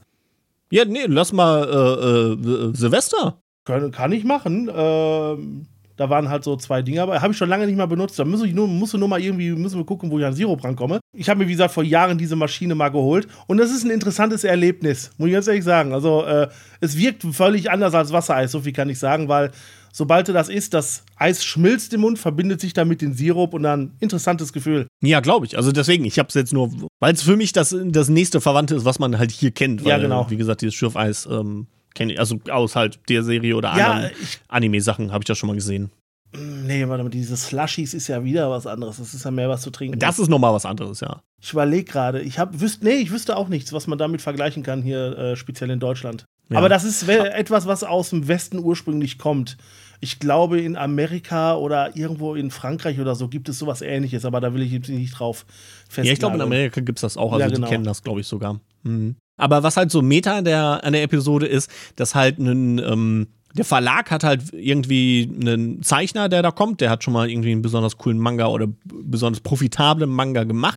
Und dieser Zeichner findet halt besonderes Gefallen an Kantaro und möchte halt seinen neuen Manga auf Kantaro basieren, der ja äh, in unserer Welt der ist ja schon eine verfilmte Manga-Figur, äh, was halt ziemlich lustig ist. Und dieser Mangaka verfolgt dann halt auch Kantaro und äh, ne, lauert ihn sozusagen auf und äh, Kantaro kann deswegen in dieser Episode dann halt nicht so einfach seine Süßspeise essen, weil halt dieser Zeichner dabei ist und dann halt auch seine Frau, die dann damit reinkommt, die ähm, sehr wütend ist, dass er seit einem Jahr nicht mehr wieder irgendwas besonders Produktives gemacht hat oder momentan scheinbar nicht sehr inspiriert ist, was äh, Produktives zu machen in, in der Hinsicht. Und dann ist halt Kantaro so ein bisschen, okay, ist, ist ja schön und gut, die streiten sich hier, aber wie komme ich jetzt zu meinem Süßspeisenessen? Und dann kam er halt auf die Idee so, hey, äh, wie es, wenn wir uns zusammen diese Süßspeise essen? Äh, vielleicht beruhigt das hier irgendwie die Gemüter oder inspiriert das euch und dann äh, können wir irgendwie weitermachen. Also da, da, da macht er sozusagen eine Art Notlüge, um die da, um die da reinzubringen, um halt Zeit dann halt sein, seine Süßspeise essen zu können. Das fand ich, ich glaube, an der Stelle, wo sie da an der Straße waren, am besten. Die äh, Ehepaar, das Ehepaar war sich halt am Streiten. Ihm war es auf gut Deutsch scheißegal mit diesen beiden Leuten. Er wollte nur dieses Matcha Bayerisch Creme essen. Im Grunde genommen hat er den beiden ja hinten raus geholfen, sogar ihren Streit beizulegen. Aber das war überhaupt nicht sein Aspekt. Das war ihm völlig egal. Er wollte nur diese Bayerisch Creme essen. ja. Das ist ganz lustig. Eine interessante Sache fand ich dabei noch. Die Schauspielerin äh, ist äh, eine Portugiesin, die 93 nach Japan gekommen ist. Simone heißt die, oder ist zumindest ihr Stage Name. Ich weiß es nicht, wie die wirklich heißt. Ähm, ein bisschen lachen musste ich schon, weil die hat mit so einem extrem nicht japanischen Akzent gesprochen. Die kann perfekt fly, äh, frei Japanisch sprechen. Das merkst du auch in der Folge ab und zu mal. Wenn sie normal spricht, dass sie eigentlich ein akzentfrei Japanisch spricht. Aber dann ist immer so krampfhaft dieses äh, Watashi wa und so weiter gesprochen hat. Ja, das fand es ich. Ist, es, ist, es ist so dieses typische, mh, mm, dieses typische Stereotyp von äh, Nicht-Japaner spricht Japanisch, aber der darf halt nicht gut Japanisch sprechen, weil es ist ja, er ist ja nicht Japanisch. Genau. Und das wird halt, ne, und deswegen sprechen die immer so ein bisschen, als wären die in Zeitlupe. Das ist mir auch aufgefallen, weil das so eine, das ist, das ist irgendwie immer so. Und ich hatte das, habe das auch schon mal irgendwo, weiß gar nicht mehr, wo irgendwo anders mal mitbekommen und da war da halt auch jemand, der in echt perfekt Japanisch kann und dann muss er halt so, oh, dop, dop, dop, ja, genau. Und bei ihr ist das ja. halt genauso. Ich habe, äh, die ist so in Varieté-Shows ist die sehr oft vertreten. Und da spricht die halt ganz normal Japanisch. Deswegen dachte ich auch so, oh Gott, warum habt ihr das jetzt wieder der armen Dame getan? Ja, weil sie nicht, weil sie offensichtlich nicht japanisch aussieht. Deswegen, äh, ja, okay. aber äh, passt ja. Also fand ich sowieso aber trotzdem auch ganz drollig äh, zum Thema, weil ja ähm, das Essen, diese, diese Matcha-Creme, also das ist ja praktisch die Spiegelung des Essens, weil der, der, der Zeichner ist ja das Japanische, ne, weil er halt aus Japan kommt und sie ist der, der europäische Einfluss und so ist es ja auch bei dem Essen. Du hast halt das Matcha mit dieser bayerischen Creme, diese Verbindung zwischen Japan und europäischer Küche. Und hier hast du halt das wortwörtliche Paar, was eine Verbindung aus äh, Japan und Europa ist. Ja, und die ja dann auch irgendwie harmonisch miteinander verbinden wurden, ja? Das, deswegen fand ich das schon ganz drollig, weil das jetzt nicht irgendwie, äh, also das wurde jetzt nicht irgendwie besonders negativ dargestellt. Das ist sowieso in der, in der Sendung, äh, das ist halt dieses typische, auch wie bei Samurai Gourmet. So, es, es wird immer, es wird nicht zu ernst. Es ist eine Wohlfühlsendung. Ja, auf jeden Fall. Ähm, zum Schluss, äh, um wieder auf unsere Metasache zu kommen, musste ich aber doch lachen, weil, ja, dann hat er äh, von Kantaro, weil er hat natürlich genau die Vorlage der Serie, hat er dann als Manga umgesetzt. Also quasi äh, äh vom Manga zur Serie wieder zum Manga. Nur mit dem Unterschied, dass Kantaro jetzt einen Pferdekörper hat. Das ist doch ja, ein Centaurus, äh, Centaurus. Ja.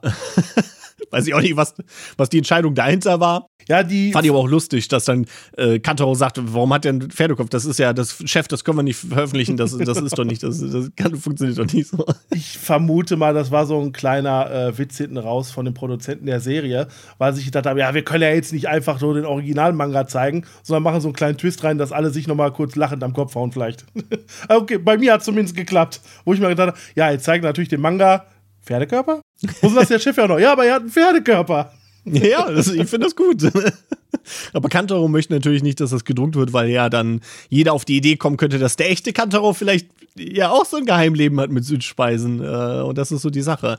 Und das ähm, Schöne ist am, am Ende dieser Folge, weil das ist dann auch eine schöne Über, Überleitung direkt in die siebte Folge, über die wir auch sprechen wollen wo Dobashi dann halt, ne, sieht das auf dem Blog, diese Süßspeise halt wieder und äh, ist ja so die ganze Zeit auf der Spur oder versucht auf der Spur zu sein von Kantaro. Und sie geht dann halt auch in den Laden, um diese Matcha bayerische Creme auszuprobieren. Und äh, da sehen wir ja dann auch, wo sie das ist. Da ist so das erste Mal, dass sie ja äh, scheinbar ziemlich so drauf ist wie Kantaro. Da habe ich mir auch so das erste Mal gedacht. Will die ihn vielleicht aus anderen Gründen, die will ihn nicht wirklich bloßstellen, sondern will die vielleicht, sucht die einen Partner in Crime, wie man so schön sagt. ja, genau, weil bis zu dem Punkt muss man sagen, ist sie immer, halt, wird sie halt auch immer sehr ernst dargestellt und halt mehr so ein bisschen, dass sie ihn auffliegen lassen möchte, weil er halt eine Schwänz halt, weil er nicht ne, seine, seine Arbeit durchführt wie alle anderen. Äh, und äh, hier sieht man dann so, Moment mal.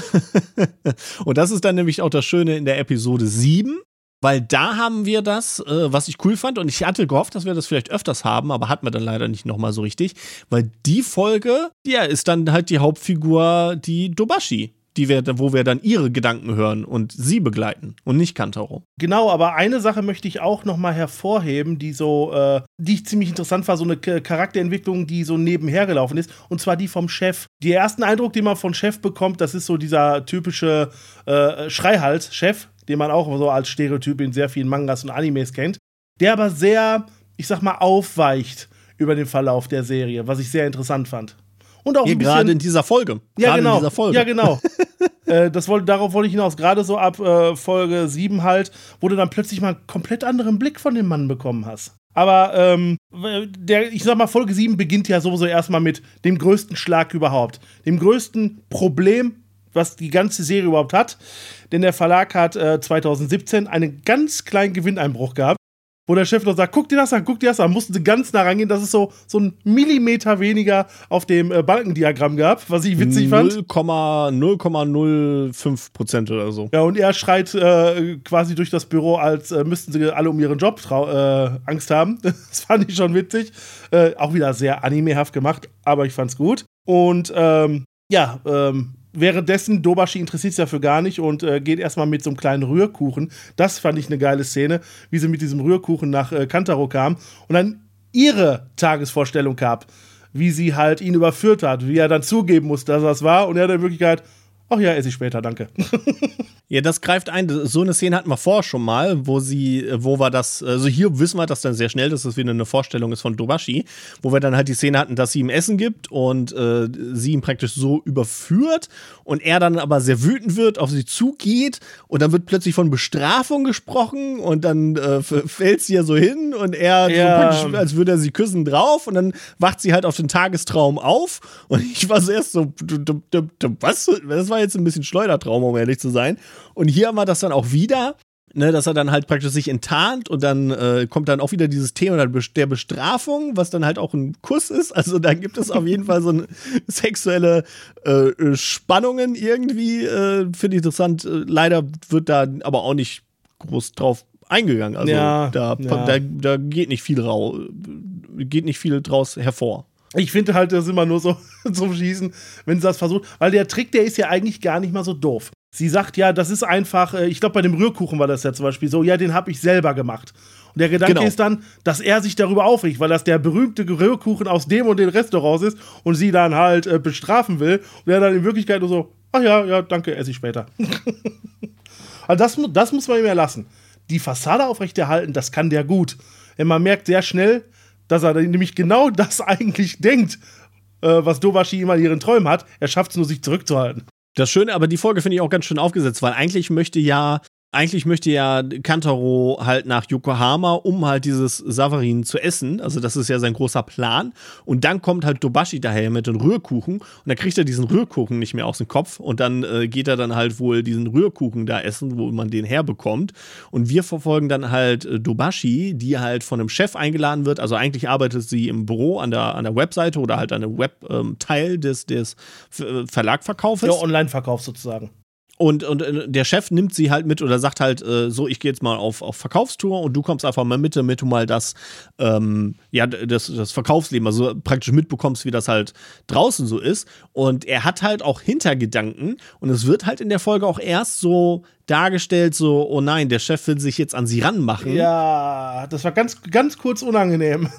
Ja, das war so ein bisschen unangenehm und äh, sie geht da nicht drauf ein und das ist so ein bisschen so, hä, okay, weil er dann auch so sagt, äh, ja, ich treffe mich noch mit einem Kollegen, kommt doch auch mit in das Café und so etwas und äh, sie will da halt nicht drauf und äh, will halt diesen, diesen, diesen Annäherungen dann nicht hinterhergehen und sagt dann halt so, ah, ja, wenn sie, wenn sie doch jetzt eh irgendwo in einen Café gehen wollen, dann können wir doch, ich, ich hätte hier einen, einen Café, wo ich gerne hingehen möchte und was essen möchte, warum gehen wir da nicht hin? Und dann sagt er, okay, machen wir. Und da gibt es dann halt dieses, dieses Savarin dann, was halt so ein. Ich Kannst du das beschreiben? Ich habe es mir extra aufgeschrieben. Okay, dann beschreib du das ja. mal. Ähm, Savarin, das ist, also ihr müsst euch vorstellen, so ein kleiner äh, Brioche-Küchlein, Kuchen ist das, der dann äh, so durchgebacken wird, dass der Knochen trocken ist und dann normalerweise über Nacht äh, in so einen Sirup eingelegt wird, der angemacht wird aus Orangenschalen und Gewürzen, so Zimt nehme ich mal an. Also sah nach Zimt aus, was sie da reingeschmissen haben. Äh, in dem Fall ist das allerdings so eine Spezialsache, die dir erst frisch am Morgen gemacht wird, dann auch nur kurz eingelegt und so weiter, damit das noch schön saftig bleibt. Das Ganze wird dann in einer Silberschale eingetaucht in Sahne. Also da habe ich mir schon gedacht, die Sahne sah sehr gut aus. Und dann noch mit so einer sogenannten Custard Cream. Ich weiß nicht, was das deutsche Äquivalent von der Custard Cream ist. So eine Vanillecreme einfach nur? Keine Ahnung. Ja. Und halt äh, mit und dann mit Rumrosinen und das Ganze dann noch oben bestrichen mit äh, Aprikosenkonfitüre. Also kalorienheftiges Teil auf jeden Fall, aber meine Güte, sah das gut aus. Ja, und hier sehen wir auch, also erstens die Reaktion, wie der Chef reinbeißt, der ist ja auch dann völlig in eine andere Dimension gebeamt, äh, wie er dann einfach nur so hochguckt und ja, grinst und sich gar nicht mehr bewegt. Sehr schön. Und äh, hier merkt man dann halt auch, weil wir dann auch wirklich diese Erklärung haben von Dobashi und sie erklärt das halt genauso verrückt oder halt völlig eingenommen von dem Essen, wie halt das Kantaro auch macht. Oder wo sie reinbeißt, äh, äh, dreht sie völlig ab, hat dann ja auch so, so, so einen Blick mit den Augen. Also es ist halt, es ist halt das, das komplette Spiegelbild sozusagen. Und äh, hier gibt es dann auch so, so einen Tagtraum, wo ich auch nochmal so dachte, so, hm, den müsstest du kennen. Vor. Den müsstest du eigentlich kennen. Nadja, Secret of Blue Water? Nein, dachte ich dran. Nein, Laputa, der Miyazaki-Film. Laputa! Ja, ich dachte noch, hm, ist, das, ist das nicht irgendwie ein Ghibli-Ding oder so? Da war ich noch am Denken, ob das hier Porco Rosso war oder also so. Du hast doch an äh, Nadja nur gedacht wegen dem Kristall, den sie hatte. Sei ehrlich. Ja, wegen dem Kristall, der leuchtet dann so. ja, ja genau. natürlich. War doch schon ähnlich ja, dazu. Ja. Ich fand das schon witzig, dass dann Kantaro diesen Roboter übernannt hat. Kanto. Ne, Kanta hieß er. Dann auch wieder ja. mit so einem stoischen Gesicht und so weiter. Ja, genau. Das war auf jeden Fall ziemlich interessant. Aber dann, ja, stimmt. Aber ja, gut, Laputa habe ich schon ewig nicht mehr gesehen.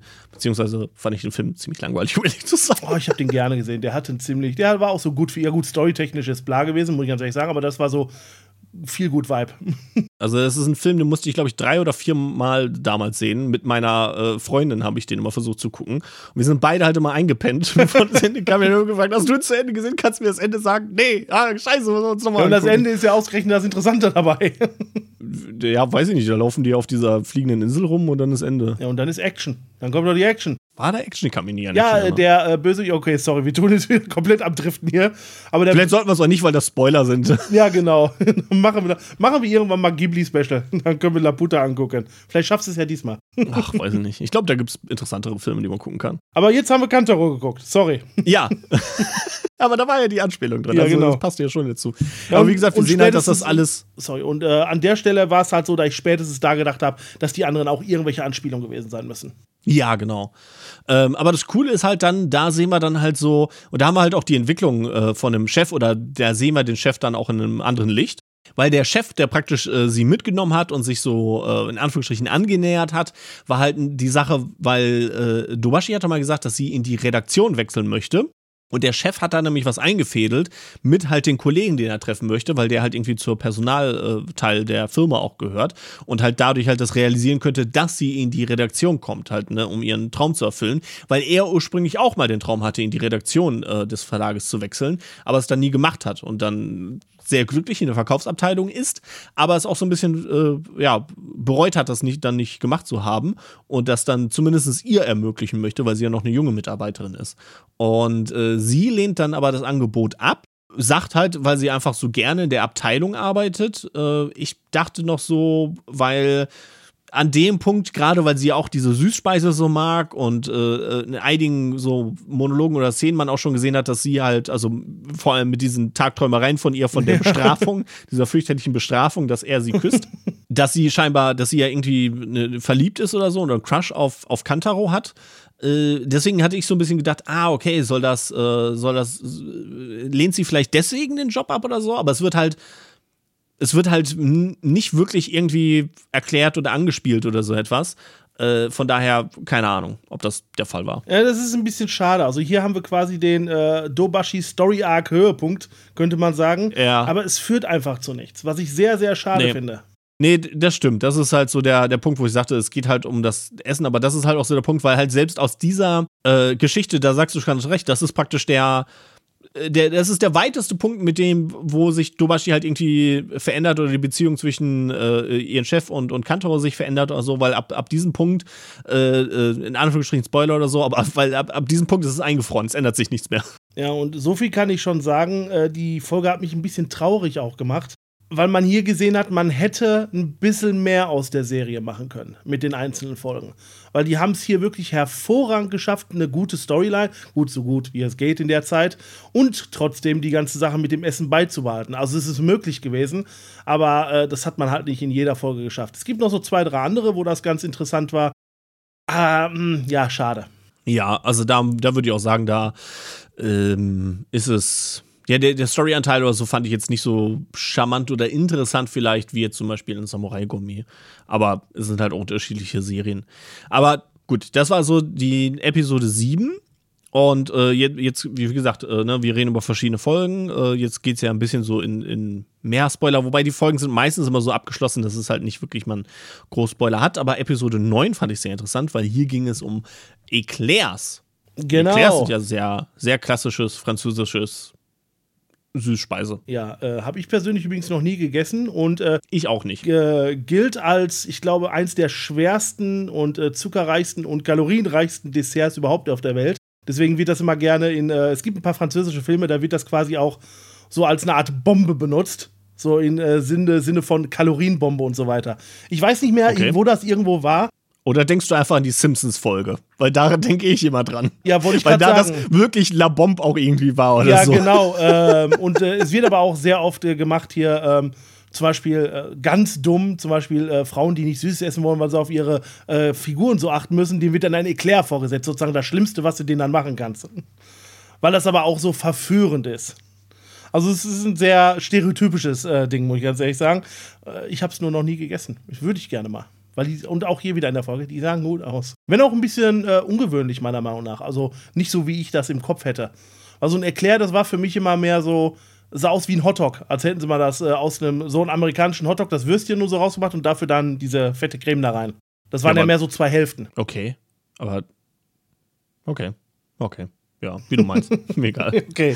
Also eigentlich würde ich gesagt, mit dem Hotdog-Vergleich würde ich sagen, so ziemlich genau sah das hier in der Serie aus, aber okay. Ja, aber Hotdog, das ist ja immer ein Teil, was so aufgeschnitten wird, während da waren das so Ja, zwei genau Hälften. das war's ja. Ja, aber es waren ja zwei Nee. Hälften. Doch, das Schokoding definitiv, das war in zwei Hälften geteilt. Er hat ja sogar von Oberteil meine und. Unterteil gesprochen. Ja, da war es halt da. Ja, okay.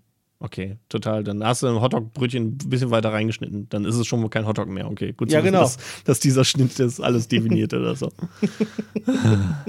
Worum geht's denn? Kantaro sitzt im äh, Café Rue de Passy.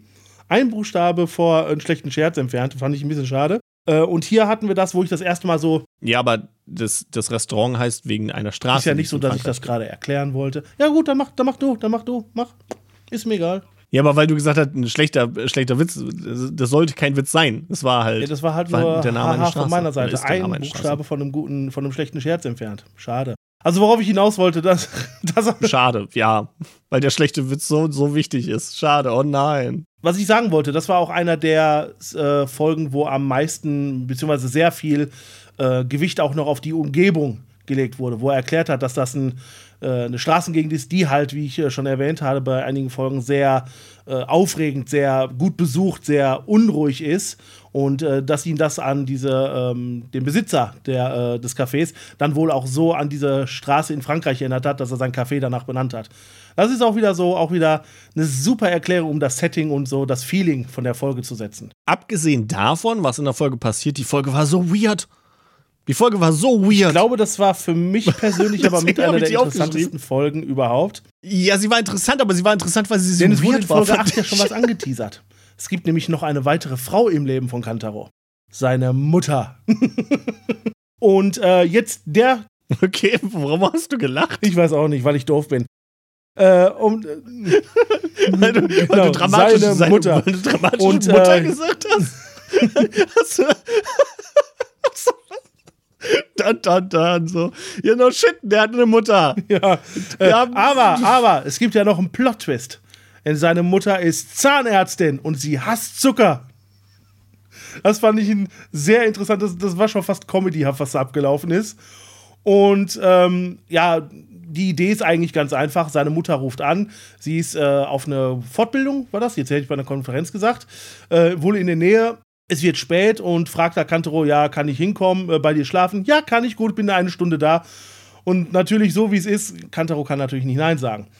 Jetzt sitzt er halt in diesem Café mit den zwei Eclairs und hat eine Stunde Zeit. Es reicht nicht, um halt äh, zu genießen. Also packt, lässt er sich die beiden einpacken und äh, rennt nach Hause und alleine da schon wieder diese Anspielung auf 24, hier die äh, TV-Serie. Ja, das, das war die Anspielung so auf 24, das, wo dann so ein Counter abläuft und die waren so, what, was zur Hölle geht jetzt ab? Weil solche, äh, also sonst waren das halt, wenn dann diese Tagträume, die so Anspielungen hatten, aber auch für sich irgendwie standen, aber das war halt straight einfach 24 Anspielungen mit der Musik und Zeitcounter und diesen verschiedenen Einstellungen. Und ich war so, okay, I, I guess wir machen jetzt äh, Filmparodien. Oder Serienparodien. Das war in der Folge so, so heftig, aber da kommen wir dann gleich noch zu. Und äh, ja, das Problem ist halt, ähm, er kommt dann nach Hause, ähm, versteckt dann die Eclairs auch, weil Mama die nicht finden darf. Und das fand ich so interessant. Es wird am, mh, am Ende halt der ähm, achten Folge, beziehungsweise jetzt auch am Anfang der neunten Folge, wird das so ein bisschen dargestellt, als müssten wir von seiner Mutter so den Teufel in Person erwarten weil die sehr so direkt, sehr dunkel auch spricht. Und dann siehst du von ihr meistens immer nur die Füße, diese extrem High Heels. Übrigens, Respekt an allen Frauen, dass man auf sowas laufen kann, stehen kann. Finde ich Hammer. Äh, auf diesem Pfennig absetzen und halt sehr energisch. Und dann macht er die Tür auf. Du siehst dann auch so die Hand von der Mutter kommen. Und dann hast du plötzlich so ein freundliches Gesicht vor dir. Also völlig nicht das, was ich erwartet habe. Fand ich klasse. Ja, also äh, die, die Serie ist ja auch sehr übertrieben, aber selbst für diese Serie fand ich die Beziehung, also es war nicht seine Mutter, also die ging schon mehr in Richtung vom Psycho. Also diese ganze Beziehung zwischen den beiden ist schon sehr strange, weil, wie gesagt, Kantoro darf keine Süßigkeiten essen oder gar keinen Zucker haben, gar nichts. Äh, sie sagt dann ja auch so, sonst etwa, wenn er was Süßes essen würde, würde sie ihn enterben. Ja, muss man so, äh, interessant fand ich, an, ich fand, das ist so die einzige Stelle in der Folge, wo ich so ein bisschen verärgert war, weil sie sagt ja, wenn der Zucker dich einmal hat, lässt er dich nicht mehr los. Aber es gab keine richtige Erklärung dafür, warum sie so denkt. Aber ich vermute mal, es liegt halt daran, weil man halt äh, zu wenig Zeit für die Folge hatte. So ein bisschen mehr Background von ihr hätte ich gehabt, warum sie so denkt, wie sie denkt. Ja, dann wäre es vielleicht nicht so psycho gekommen, weil es ja auch wirklich so ist. Äh, sie kommt bei ihm rein, er sagt so, okay, ich äh, gehe, äh, gehe duschen und du kannst dich, ne, kannst dich entspannen, alles ist gut. Und sie fängt dann ja an, einfach alle Schubladen, alles in seiner Wohnung zu durchsuchen, wie so eine Wahnsinnige. Vor allem, man sieht das ja auch immer so aus so einer Action-Cam-Sicht, wie so, man sieht das praktisch man, wie, äh, aus der Sicht der Schublade, wenn die sich öffnet und sie guckt guckt halt so mit aufgerissenen Augen, so bam, bam, bam, wie so ein Roboter da rein und macht die wieder zu und guckt woanders rein. Ja, oder im Kühlschrank, wo sie die einzelnen Sachen nimmt, wie Liter Milch und so weiter und immer guckt, ja, zuckerfrei, zuckerfrei, alles in Ordnung, zuckerfrei. Weil nirgendwo ja, darf auch nur ein Krümmel Zucker drin sein. Das ist schon sehr, äh, äh, sehr strange und, und psycho. Aber in dieser ganzen Folge ist es, weil dann kommt halt auch äh, Kantaro zurück und dann sagt er, du kannst doch nicht einfach meine Wohnung durchsuchen, sowas fällt dir ein. Und dann ähm, denkt er sich, dass er ja noch diese Eclairs in der Wohnung hat und dass es nicht gut ist, wenn seine Mutter die ganze Zeit wach ist, also dass sie sollte bald schlafen gehen, damit sie nicht die Eclairs noch findet oder sonst oh etwas. Gott, wir kommen immer näher. Und dann guckt er auch immer etwas und dann analysiert er das, den Müdigkeitslevel ja. von ihr, auch mit so einer überlegten Grafik. Und das sind halt so Sachen, wie gesagt, wir hatten diese abgedrehten Sachen halt in diesen Tagträumen, aber in dieser Folge passieren halt plötzlich oder ziemlich in, der, in dieser einzigen Folge passieren dann halt solche Sachen sozusagen im normalen Leben, was ich halt so weird fand an dieser ganzen Folge. Ja, und dann versucht und halt er auch einfach. Dann versucht ja, er halt seine Mutter halt zum Schlafen zu bringen, einmal mit Kamillentee, dann tut er noch Lavendel dran machen. Das letzte kann ich mich jetzt gerade nicht erinnern, wo er so mit auf Duftkerze. Äh, mit der Duftkerze genauso. Müdigkeitslevel 100% und sie fängt äh, an zu schlafen. Und da fing die Folge an, richtig weird zu anders werden. zu werden. Ich meine, ja, das, das Schlimmste ist, ich hatte vorher, haben wir ja gesagt, hier 24 hatten wir immer. Und äh, die Szene, halt, wie er versucht, seine Mutter zum Schlafen zu bringen, wirkte so schon so fast Psychoterror, ja. Und dann kommen wir meiner Meinung nach zu dem Horrorsegment der ganzen Episode, wo es mir das erste Mal so ein bisschen richtig unangenehm wurde, es, ganz es ehrlich. Wird echt unangenehm. Es ist auch irgendwie so ein bisschen Charakterbruch auf ihn, oder beziehungsweise die, die Verhältnis wird halt nicht so erklärt zwischen den beiden. Es ist, es ist so weird, weil ja dann äh, Kantaro hat halt einen in seinem, ja. er, die, die Mutter ist halt eingeschlafen auf dem Sofa und er hat ein, halt so, so, so ein äh, Coffee Table, wie man es auch nennt. Und dieser Coffee Table ist scheinbar auch ein Geheimversteck, beziehungsweise so eine Art Kühlschrank oder so etwas, weil der fährt dann so, so auf. Absurd. Man hat dann so diesen typischen Bodennebel, so der da rauskommt, als wäre es kalt, wo er die Eclairs hat. Und dann denke ich so, okay, jetzt geht er in einen anderen Raum, um die irgendwie zu essen oder Nein. nicht so viel Dings zu machen. Nee, er setzt sich neben ihr auf, den, auf das Sofa und hält dann so einen Monolog so, ah, das hast du mir verboten. Und dann hat man noch mal solche Shots von der Mutter, wie sie schläft und weil es irgendwie warm ist, das wird einmal gesagt, schwitzt sie so am Hals, aber es wird so ein Close-up gezeigt, ja. wo ich so dachte, soll das jetzt sexy sein? Ja, was soll, geht soll, hier ab? Was geht da? Also, er, Kantaro hat gewirkt wie ein Psychokiller, wo du immer ja. das Gefühl hast, der bringt seine Mutter gleich um. bei ihr war das so, so, so Pseudo-Erotik oder Aufregung sollte das sein. Und dann der Monolog, den er gemacht hat, auch mit der, ich meine, man muss dazu sagen, der Schauspieler, der hat auch einen interessanten Stimmbereich. Und das klang auch so ein bisschen so Pseudo-Erotik, aber man hat auch Angst gekriegt, aber man weiß nicht genau, warum man Angst gekriegt hat. Also, ja, es war halt einfach, dass er, dass er so nah kam, seine schlafende Mutter und so, das war einfach super unangenehm. Vor allem, das, das, der Höhepunkt ist ja dann wirklich, dass er dann diese Eclairs isst, aber er ist die so fünf Zentimeter von ihrem Gesicht ja. weg. Das ist so, so, so, what the fuck geht ab? Das ist so unangenehm. Und die einzige Erklärung, die wir dafür bekommen äh, in der Folge, ist, dass äh, haben wir so einen kleinen Rückblick in seine Kindheit, dass er wohl mal bei Nachbarn war, dann so ein ähm, einfaches Eclair dann natürlich bekommen hat, nicht von so einem fancy Restaurant, und das dann geheim bei sich in dem äh, Schrank gegessen hat, während seine Mutter ihn gesucht hat. Und das war so die süßeste Versuchung, die er jemals hatte, und das sogar auch äh, zu seinem äh, Süßspeisen Syndrom, möchte ich in seinem Fall fast sagen, äh, geführt hat. Und äh, dass er das jetzt sozusagen vor seiner Mutter diesen diese ganze Szene nochmal neu gemacht. Ach, guck mal, mh, hm, ich esse das Eclair und so weiter, aber die, die Szene ist so komisch ausgespielt, so unangenehm. So unangenehm und ich weiß auch Man lacht, man weiß nur nicht warum. Vor allem natürlich sind die Charaktere übertrieben, aber die Charaktere sind halt in dem Sinne nicht so übertrieben, weil er da sagt, er hat das ja, die Mutter hat es dann rausbekommen damals, als er ein Kind war und er einen Eclair gegessen hatte. Und sie hat ihn dann gezwungen, dass er fünf Stunden am Stück seine ja. Zähne putzen mussten. Und die Sache ist, die Serie ist nicht so abgedreht, finde ich, dass so ein Verhalten so ist, okay, es ist halt übertrieben oder so, aber okay, es passt halt diese Übertriebung rein, sondern es wirkt halt einfach psycho. Und ich kann das halt verstehen, klar, sie ist Zahnärztin und Zucker macht die Zähne kaputt und sie, ihr wichtig ist halt gute Zähne ist und dass das so ein bisschen übertrieben ist und auch so ein bisschen hochgepusht wird in dieser Serie, kann ich verstehen. Aber wie gesagt, sie kommt einfach psycho rüber und so wie er auf sie reagiert, auch einfach psycho, dass er halt während sie schläft, dieses Eclair 50, 50 Zentimeter von sein Gesicht futtert. Und dann ja auch so, oh, guck mal, Mutter, ich esse jetzt das Eclair, ist das nicht schlimm? Und ich so, also, also die, die letzte, die letzte äh, äh, einfach nur Notiz, die ich mir für diese Episode gemacht habe, äh, aber einfach nur, es ist so weird. Es ist so, es ist so weird. Es war wirklich unangenehm, deswegen will ich auch drüber reden. Aber die Folge sticht halt auch raus. In dem Fall finde ich nicht unbedingt, also es ist unterhaltsam. Ich fand sie sehr interessant zu gucken. Ich war wirklich die ganze Zeit dabei, was passiert hier? Es war ein Kunstwerk. Aber es sticht halt in dem Sinne halt auch irgendwie aus der Serie heraus, weil die Serie so eigentlich nicht ist, wie diese neunte Folge ist. Ja, das ist mir auch aufgefallen. Äh, es war unterhaltsam zu gucken, definitiv. Also es hat Spaß gemacht, wenn man sich den kompletten Weirdness-Faktor hingeben kann. Aber das ist so, ich habe mir auch gedacht, was, was, macht das in dieser Serie? Die Charaktere, also gerade Kantaro, den siehst du so auch nie wieder. Ich meine, der, nee. der, hat schon vorher dieses, wie ich es immer draufgeschrieben habe, dieses Horny-Face gemacht, weil er fast gekommen ist, wenn er bestimmte Sachen gegessen hat. Ja, aber es war ja, es war ja, wenn er äh, alleine irgendwo saß und was gegessen ja, genau. hat und, und dann, dann seine Traumdimensionen abgedriftet ist. Genau, so. äh, das, äh, das war halt Teil davon. Aber das hier war jetzt noch mal, noch mal etwas höher gedreht. Und ähm, was ich so für mich auch zum Schluss noch geschrieben hat, eigentlich wäre diese Folge perfekt als letzte Folge der Serie gewesen. Weil du hast am Anfang, meine, äh, am Ende meiner Meinung nach eine schöne Einstellung gehabt, die für mich als Ende der ganzen äh, Serie hätte machen können. Oder so als Höhepunkt. Dass man da auch sozusagen zum Schluss dann erklärt kriegt, warum er ist, wie er ist. Deswegen, ich würde auf jeden Fall sagen, dass die, dass die Episode sehr viel mehr Dramatik sehr viel aufgebauschter war, sehr viel größer war als die zwölfte Folge. Weil die Definitiv. Folge, da ist eigentlich nicht viel. Definitiv. Das hätte man, eigentlich finde ich fast, dass man die Folge mm, komplett um, hätte umstellen müssen. Also die neunte Folge komplett ans Ende. Oder halt die zwölfte Folge irgendwie interessanter machen können. Ja, oder Weil die so. Idee, wir, wir können ja über die zwölfte Folge reden, weil das ist so die letzte, die ich mir noch markiert habe. Und wir können dann auch, äh, falls du auch gerne noch irgendwie Sachen äh, aus anderen Folgen äh, markiert hast, noch aus anderen Folgen was drüber reden. Aber kommen wir mal zu der Episode 12 und hier dann natürlich logisch für den 12, für den äh, äh, hier den Kapitelding, dann für die 12. natürlich nochmal irgendwie ähm, Spoiler, aber viel Spoiler ist da gar nicht, wie ihr dann bald merken wird, weil ich kann halt einfach schon mal kurz vorweg sagen, die 12. Folge ist halt einfach einfach eine Durchschnittsfolge dieser Serie.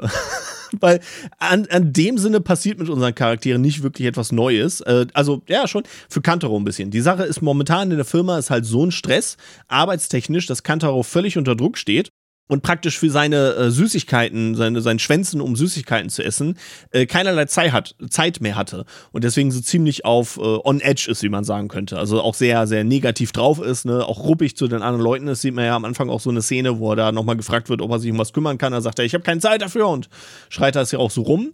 Und äh, dann ist halt die Sache praktisch, dass das große Ding ist, dass halt es Herbst ist und es halt um Herbstsüßigkeiten geht. Und äh, Dobashi hat ja mittlerweile auch auf seinem Blog immer als äh, eine Sweet Princess ihn Kommentare gelassen, ne, weil er ist der Sweet äh, Knight und sie nennt sich dann Princess Sweet oder so.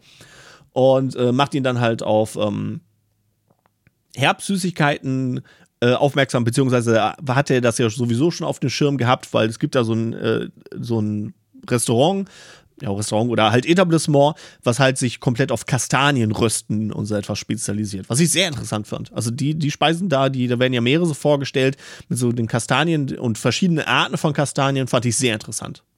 Und äh, auch da wieder die genaue Erklärung. Ich muss zugeben, mit Röstkastanien habe ich mich nie groß beschäftigt. Äh, dass es da auch nochmal einen Unterschied in der Süße gibt, äh, welche Kastanie du nimmst, dann ob das eine frisch geerntete oder eine eingelagerte und so weiter war. Das, man kriegt da wie in, halt in den meisten Folgen äh, mehr Informationen mit, als man dachte, es gibt über ein Thema. Ja, aber prinzipiell ist in der Folge halt, die Sache ist halt die Folge, dass er halt so, so ruppig drauf ist, so stachelig, halt wie halt eine Kastanie ist. Ne? Aber eine Kastanie ist halt praktisch unter dieser ruppigen äh, Außenschale, ist sie ja ganz süß, hat ja einen weichen Kern sozusagen oder nicht nur sozusagen, hat sogar einen weichen Kern. Und dann äh, geht er halt dorthin, also nimmt sich dann, obwohl er eigentlich keine Zeit hat, nimmt er sich dann doch die Zeit, um da mal was zu essen. Und äh, dann hat, gibt es halt auch wieder so eine Anspielung, ich, das muss irgendein Krankendrama sein, irgendwie mit Ärzten und so etwas, das war auch wieder so, das muss auf jeden Fall an irgendwas in der Anspielung sein, aber ich weiß nicht, woran sie anspielen, weil ich das Originalmaterial wahrscheinlich nicht kenne. Ja, genau, äh, mir kam das irgendwie bekannt vor, aber das Problem ist, ich habe so viele äh, Animes und auch Real-Action-Serien gesehen, wo ähnliche Szenen drin war, dass ich jetzt nichts Spezielles rauspicken kann. Also sowas gibt es oft, wenn es um kranke Leute geht. Äh, aber ja, es ist natürlich mal wieder der Tagtraum total durch, weil äh, er, er, entledigt sich seiner Stacheligkeit und wird dann halt zum Süßen. Und das ist quasi auch so die ganze Gist von äh, der Folge, dass äh, wenn Kantaro halt äh, untersüßt ist, glaube ich, wird das sogar gesagt, also zu wenig Süßspeisen gesagt hat, dass er halt ruppig und äh, äh, grantig und so weiter wird und sich deswegen auch die Zeit nehmen muss, um mal seine Süßspeisen zu essen. Und ja, genau. was macht er dann? Das, was er am besten kann. Er arbeitet hart, hart, hart, so wie er kann, um sich dann ein bisschen Zeit zu erarbeiten, um dann nochmal zu diesem Laden zurückzugehen und dann einen äh, Mont Blanc zu essen. Genau. Und äh, das ist halt dann auch so ein bisschen das Ende der Folge, Ende der Serie, also dass er halt praktisch wieder runterkommt ne, und wieder zum normalen, auch angenehmen Kantaro wird das war's, weil ich dachte ja logischerweise, wie wahrscheinlich die meisten denken, dass halt zwischen Dobashi und Kantaro, da ist ja auf, da ist ja auf jeden Fall irgendwie so eine romantische Spannung, die immer wieder hinzugefügt äh, oder gezeigt wird, sag ich mal so. Und weil sie auch auf dem Blog da schreibt und sie gibt sie auch da den Tipp und so etwas. Aber wie gesagt, das in Folge 7, wo wir halt das aus ihrer Sicht sehen und dass sie halt ne, äh, den ganzen Punkt hat oder so, äh, seit der Folge passiert halt nichts. Also die kommen sich in keinster Weise näher, die kommen sich nicht zusammen. Es gibt halt nicht wirklich eine große Resolution. Ich weiß nicht, ob das halt vielleicht so die Idee ist, weil das halt vielleicht von einem Manga die ersten zwölf Kapitel sind oder keine Ahnung und der wird noch weitergehen, da wird vielleicht noch was mehr passieren. Aber prinzipiell ist halt die Abschluss der Serie, beziehungsweise in der Serie wir haben hier so leichte Charakterentwicklung, halt mit dem Chef vor allem und halt vor allem Dubashi über die Sendung, weil sie halt über die Sendung die meiste Zeit bekommt, außerhalb von Kantaro. Und äh, aber es führt nicht zu etwas groß, weil wir haben es schon oft gesagt, der Fokus ist halt das Essen. Es ist wahrscheinlich letztendlich so ein bisschen nicht so wichtig. Es soll eine unterhaltsame, lustige Sendung sein, wo das nicht so wichtig ist. Ja, der einzige, ich sag mal, äh, Resolutionspunkt, wenn man den überhaupt so nennen kann, in der Folge ist wirklich, dass Dobashi ihn jetzt direkt konfrontiert, von wegen, du bist Sweet Knight, also der äh, Betreiber von, äh, wie war's, Ame-Blog heißt der, glaube ich, sein Blog und äh, du bist das und äh, können wir darüber reden und er dann so knallhart, nee, habe ich nichts mit zu tun, kenne ich nicht, hau ab. So ungefähr. Ja, aber deswegen ist ja keine Auflösung. Deswegen Weil genau ja, das, das hatten wir schon öfters in der Serie, dass sie kommt, ja, du, du bist der und so und er sagt, äh, nee, nee, nee. Ja, nee. aber so, so direkt wie in der letzten Folge äh, hatten wir das nicht. Das war mehr so ein bisschen um die Ecke geredet. Äh, da hat sie ihn das erste Mal. Ja, sie hat schon mal mehr oder minder direkt gefragt, hier, das ist dieser Blog, ähm, bist du das? Ah ja, stimmt. Das war etwas früher, genau. Das war recht und, weit am Anfang, glaube ich sogar. Ja, ja. Und das war dann halt, äh, das könnte man höchstens als Sprungbrett zu einer gegebenenfalls zweiten Staffel ansehen, wo es dann sozusagen die Thematik weitergemacht wird, ja, die es natürlich nie gegeben hat. Ja, das ist dann, das ist so das, das Ding. Aber gut, Hm? Deswegen sage ich ja, eigentlich wäre die neunte Folge meiner Meinung nach perfekt als Ende gewesen. Ja, Alleine auch, weil halt alles so übertrieben nochmal wurde. Ja, sie ist auf jeden Fall aufbrausender als viele der Folgen, die dann jetzt, also die, die letzten drei Folgen, die danach kommen, auf jeden Fall. Ähm, ja, hast, hast du noch was? Also, das ist dann so die zwölfte Folge. Wir können ja hier sonst nochmal einen Kapitelschnitt machen mit dann irgendwie äh, andere Anmerkungen, beziehungsweise hast du überhaupt andere Anmerkungen oder Szenen oder Momente aus der Serie, die du noch ansprechen möchtest? Außer natürlich das alles Essen. Also äh, die Sache ist, ich persönlich äh, war jetzt, also ich fand das, die Erklärung vom Essen super interessant, das sah super lecker aus, aber ich persönlich bin jetzt kein großer Süßspeisenesser. Deswegen war das jetzt gar nicht so sehr wie bei Samurai Gourmet, dass ich so war, so, oh, ich, oh, ich muss das jetzt essen oder so. Bei vielen Sachen war ich so, ja, Süßspeisen sind oftmals so glibberig und süß. Und das ist nicht so mein Ding.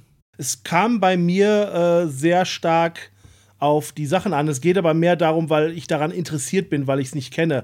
Gerade als erstes äh, Amizo mit diesem komischen Gelee, was aus Agar-Agar, glaube ich, gemacht wird, diesen rote Bohnen und so weiter. Das würde ich zum Beispiel mal gern probieren. Kakigori war so das Einzige, wo ich gesagt habe, ja, da hätte ich Lust drauf. Und beim Rest bin ich so ähnlich bei dir. Äh, Gerade so äh, das Parfait, ja gut, die Pfannkuchen, die waren fantastisch. Oder auch ja, das Pfannkuchen. also die, das, ja. das, das, Eis und die Pfannkuchen, da bin ich voll dabei. Bei den Folgen war ich so, oh shit, das hätte ich jetzt gerne. Bei dem Rest war ich so, das ist schön und cool, dass es das gibt und das alles so ist, aber das muss ich jetzt nicht unbedingt in mein Mundloch stecken. Ja, oh nee, das klang jetzt, okay, vergessen wir es. äh, aber ja, da bin ich soweit bei dir. Ähm, ich esse gerne etwas äh, Süßeres, da habe ich kein Problem mit. Aber das meiste davon war auch, das waren ziemlich heftige Sachen, die er da gefuttert hat, muss man sagen. Zum Beispiel in einer äh, Folge hat dieses. Äh, ja, die Parfait. Schokolade. Fällt mir ein, er hat ja noch Schokolade in der, in der elften Folge gegessen. Ja, genau. Und die sah das, ziemlich cool das aus. Das ist so eine kleine Anmerkung. Es gibt noch einen äh, weiteren äh, Nebencharakter, der auch Zeit bekommen hat, meiner Meinung nach. Sozusagen ähm, in der Folge, wo halt Kantaro das erste Mal gelobt wurde, weil er halt der äh, Verkäufer des Monats zum Beispiel war. Er hat da natürlich einen großen Gegner gehabt, der bisher immer der Beste war und der äh, offensichtlich ziemlich angepisst war. Da entwickelt sich zum Beispiel noch eine Dynamik, möchte ich jetzt nicht äh, genau darauf angehen, wo dann aber auch in einer Folge die äh, zum Beispiel dann zusammen in einen Laden gehen, wo sie äh, Schokolade essen. Auch die Folge ist in der Hinsicht ein bisschen äh, besonderer, weil die äh, Erklärung und so weiter haben wir natürlich wieder, aber das Ganze, wie diese Verkostung abläuft, doch ein bisschen anders abläuft. Das ist schon fast mehr, weniger er ist das, sondern mehr so Taste-Testing, so, das ist schon was äh, so wie als würde man Wein genießen und so weiter. Und man kriegt auch sehr viel Erklärung vom äh, Betreiber bzw. Besitzer des Ladens, was mich sehr überrascht hat, weil das ist bei den anderen quasi nicht gewesen. Nee, das war auf jeden Fall interessant. Also dieser ganze Laden war sehr interessant und Schokolade, ja. Vor allem war das ja auch diese, ähm, also praktisch ziemlich reine Kakaoschokolade ist. Ne? Also hier dann, ich weiß nicht, wie viel Prozent das dann letztendlich ist, aber äh, das, also diese herbere, dunklere Schokolade oder dunkle Schokolade, wie man es ja auch nennt. Und äh, da stehe ich ja sowieso sehr viel mehr drauf als auf diese normale, ähm, sehr süße Schokolade. Äh, das war halt noch sehr interessant, aber auch da wieder schade. Ich fand die Entwicklung mit dem Charakter, so wie er das hatte, die zwei Folgen, sehr interessant, aber es äh, führte auch wieder zu nichts. Nee, es war mehr so, hier ist eine Spannung und jetzt ist er aufgelöst. Ja, ne, direkt aufgelöst nicht, aber man kann sich denken, wie es weitergeht. So ähnlich halt wie mit Dobashi am Ende war das im Grunde genommen bei der Folge. Du hast so eine Art ja. Cut für den Typen gehabt. Vielleicht sehen wir ihn in die zweite Staffel wieder, die es halt nicht gegeben hat. Es ist halt, es ist ein bisschen Potenzial bei der Serie verschwendet worden, meiner Meinung nach. Ja, es ist halt, es ist halt, halt die Frage, ne? Was, was willst du machen? Und äh, für, für, für mich ist halt Kantaro, also das habe ich dann in den ersten Folgen, ne, gerade in den ersten vier Folgen ist ja dieses persönliche Drama, sag ich mal, ja sehr im Hintergrund, äh, zieht dann ja wirklich eher zum, zur Mitte der Serie erst überhaupt so an, dass da mehr Zeit auch involviert wird oder für gegeben wird. Und das ist so ein bisschen, was ich akzeptiert habe. Die Serie, das ist nicht der Fokus der Serie. Dafür haben wir halt dann sowas wie Samurai Gummi oder halt Midnight Diner vor allem, äh, um dann dieses Erlebnis zu haben. Und hier geht es dann halt wirklich Fokus auf das Essen. Ähm, ich sehe übrigens gerade, ich hatte mich äh, vertan mit der Folge mit dem Mangaka. Also das Japanische heißt Wagashi für japanische Süßspeisen und Yogashi, das war europäische Süßspeisen. Für Yo, für Europe sozusagen. Nochmal zur Verbesserung. Ja, wahrscheinlich haben wir eh schon einen Kommentar bekommen. Das war ein falsch. ja, genau. Das heißt so und so. Das jetzt, du brauchst auch nicht mehr. Nein, alles gut. Nee, ja, dann können wir ja drunter schreiben, ja, hättest du mal zu Ende gehört. Aber gut, äh, sonst würde ich sagen, kommen wir mal so ein bisschen zu einem zu Fazit. Oder was ja, genau. Denke ich auch. Ja? Ja. Fazit. Ja? ja? ja. Machen wir es mal im Gegensatz zur Serie und kommen mal zu einem richtigen Ende hier. ja. Ja, dann? Oder nicht? Ja, ähm, Oder ich? Ich? Soll ich? Ja, mach, starte du doch mal am, zum Anfang. Das ist so, das ist doch mal was ganz Besonderes. Ja, ich mache ja schon dann die Abmoderation. Also. Aber ich kann auch. Oder willst du? Mach. Okay. Ähm, also ich denke, äh, meine Meinung zu der Serie hat man schon, hat man schon mitbekommen. Äh, für, mich war wahrscheinlich der größte Fehler einfach, dass ich das heute in einem durchgebinged habe. Also die einzelnen Episoden sind ja nicht lang, ne? die sind ja 21, 22 Minuten, ne? dann cuttest du halt dann noch äh, die, das, das, Ending und Opening raus und so, dann bist du aber halt unter 20 Minuten meistens. Also die gehen halt, die einzelnen Folgen gehen sehr schnell rum. Und äh, allgemein muss ich sagen, ich, ich mochte die Serie also mir jetzt gefallen, ich fand es interessant. Ich hätte es jetzt auch ähm, so oder so mal geguckt oder halt wäre auch dran geblieben. Äh, ist jetzt wahrscheinlich keine Serie, zu der ich so oft zurückkehren würde oder so etwas, weil ich habe ja Samurai Gummi habe ich ja dann noch mal ein zweites Mal geguckt äh, wegen dem Podcast, den wir gemacht haben und da hatte ich sehr viel Spaß dran oder Midnight Diner. Könnte ich mir auch sehr gut vorstellen, noch mehrmals zu sehen oder so etwas. Hier bin ich, glaube ich, mit einmal gucken ganz gut bedient. Ähm, jetzt nicht, wie gesagt, dass ich das irgendwie schlecht fand, aber es war halt ganz cool. Es war interessant, mal was Neues zu erfahren, mal was Neues zu sehen. Aber wie halt dann auch so eine Doku ist oder so, die guckst du dann ja auch oftmals nicht irgendwie drei, vier Mal an, sondern guckst du einmal an, hast die Sachen gelernt oder hast davon was mitbekommen und dann ist, dann ist auch gut. Und dafür war es. Also es ist halt, wie gesagt, es ist ja wie wir es auch gesagt haben, so eine schöne Nachtischserie, Nachspeisenserie oder so etwas, so was Kleines, was man halt sich reinziehen kann, äh, wenn man jetzt nicht irgendwie zu viel, ähm, also gut, es ist viele Informationen letztendlich, wenn man jetzt wirklich da aufmerksam sitzen will und diese ganzen Informationen verarbeiten und sie sich behalten möchte über das ganze Essen, dann sollte man wirklich auch nur eine Folge maximal an einem Tag ja. gucken, weil sehr viel erklärt wird. Aber aus dem ganzen äh, Dramasektion, weil das ja nicht so der Fokus ist, ist das jetzt nicht so eine Serie, die einen äh, total den Puls hochschlagen lässt. Außer diese komische Folge mit der Mutter. Ja. Das war, I don't know. Ich weiß nicht so genau, was ich über diese Folge denken muss oder so. Ich weiß jetzt Am nicht, besten ob ich die. denkst du gar nicht drüber nach, meiner Meinung nach. Ja, ich, ich fand es, also es war interessant, sie zu gucken, aber es war halt auch so, so finde ich die jetzt, war sie jetzt unterhaltsam, weil ich sie irgendwie gut finde oder war sie unterhaltsam, weil ich sie nicht gut finde oder I don't know, ich weiß es nicht. Aber ja, ähm, sorry. Ähm, aber, meine Herren, Gedanken sammeln. Aber es war unterhaltsam. Es war halt so eine wohl, wohlige Drama-Serie, die kann man sich halt mal so am Abend angucken oder auch mal ein bisschen weggucken. Und äh, danach ist aber halt dann, wenn die Sendung zu Ende ist, dann bleiben die Gedanken da auch nicht ewig bei. Ja, ich ähm, bin mal wieder ziemlich zwiegespalten, weil, wie gesagt, ich achte mehr auf Story und Charaktere und so weiter, was natürlich bei der äh, Serie ein bisschen dünn war. Andererseits äh, musste ich immer wieder grinsen, weil die Serie extrem an die eigentliche, äh, sozusagen ihre Vorlage erinnert. Und zwar wieder Der Gourmet ist ja auch eine äh, Dorama-Serie, beziehungsweise eigentlich ein Manga, wo dann hinterher eine mittlerweile seit zehn Jahren laufende Dorama-Serie in Japan produziert wurde. Und die beiden Serien, die ähneln sich eigentlich wie äh, zwei Kinder von einer Mutter. Also Stil ist ein bisschen anders hier, vor allem der Charakter. Äh, und die, der Gourmet ist nicht so abgedreht, aber das Prinzip sozusagen mit dem Fokus auf dem Essen, den Extremfokus, ist quasi immer derselbe. Wo ich so ein Problem mit hatte, äh, war Kantaro als Charakter, muss ich ganz ehrlich sagen. Äh, diese Idee zwischen diesen zwei Gesichtern von diesem äh, Person fand ich super. Aber der wurde immer, wenn er halt nicht dieser stoische äh, Salaryman war, wurde er sehr, sehr weird. Und so, ich weiß nicht, was ich von dem halten soll, um ehrlich zu sein. Ich weiß nicht, ob ich ihn als Charakter gut oder nicht gut finde oder irgendwas dazwischen. Weil es ist schon, und, und Folge 9 hat da nicht geholfen, die Folge mit seiner Mutter, ihn anders ja. einzuschätzen. Aber äh, ich glaube, da wäre theoretisch noch sehr viel Potenzial, nochmal den Charakter etwas besser und etwas interessanter auszuarbeiten. Aber das ist so ein generelles Problem von der Serie. Du, du kriegst so ein bisschen von allem was mit, aber nicht genug. Äh, dafür aber sehr viel Foodporn, wie wir halt schon ja gesagt haben. Und ja, das muss man nochmal unterstreichen. Also diese ganze B-Roll und Information, die man über das Essen bekommt, das ist schon, äh, also das ist jetzt, ich, ich weiß nicht, vielleicht ist es bei äh, der Gourmet, da werden wir mit Sicherheit ja auch mal was zu machen. Oder werde ich mir das so oder so auch mal angucken, weiß ich, weiß jetzt nicht, ja, das ist das auf Problem. welchem Level ich glaube, die gibt es nicht außerhalb Japan zu schauen. Das ist ja das Doofe daran. Ja, gut, aber da gibt es ja Lösungen für. Äh, aber was ich halt sagen wollte, von der reinen Präsentation des, des, des, der, der Speisen äh, war das on top. Also da würde ich von dem, was ich gesehen habe, damit kommen. Also das war in den anderen Sendungen auch schon gut gemacht, aber das war hier einfach meine Fresse. Ja, hier auch ist sehr kreativ. Hier ist definitiv drei Viertel des Budgets in die P-Rock reingeflossen, so viel ist sicher. ja, und halt auch wirklich diese Szenen, wenn er da was isst, wie gesagt, wie er dann, dann mit dem Sirup übergossen wird oder dieses Wasser dann so ins Gesicht gespritzt bekommt und in solchen Szenen. Also halt einfach, um visuell das Gefühl des Geschmacks zu übermitteln, fand ich sehr kreativ und das fand ich schon sehr interessant. Obwohl ich zugeben muss, das hat mir bei Samurai Bogumi ein bisschen äh, besser gefallen, weil äh, der Schauspieler das Essen, äh, dieses Genießen meiner Meinung nach besser rüber präsentiert hat als hier Kantaro. Wahrscheinlich, weil es nicht so überspitzt war, hat mir das besser ja, gefallen. Aber ja, das, das ist kann eine, sein. aber es ist Dafür halt wie bei halt, die allen Lebensmitteln, es ist reine Geschmackssache. Ja, aber dafür, ja, ich verstehe, was du meinst vom Schauspieler, wie es gespielt äh, war oder, oder wie es war. Aber dafür fand ich halt hier einfach die, die visuellen Bilder interessanter, weil bei Samurai Gourmet war es halt einfach, er schlürft. Ja, gut. Oder so. Ja, man merkt halt, die sind schon sehr unterschiedlich. Dass die auch unterschiedliche Sachen erreichen wollen.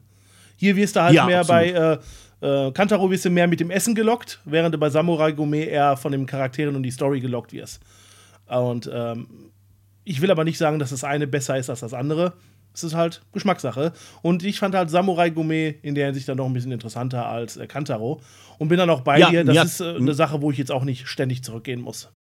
Ja, mir, mir hat Samurai, also ich, mir hat Samurai Gourmet für mich persönlich auch mehr gefallen als Kantaro, das würde ich auch sagen, auf jeden Fall.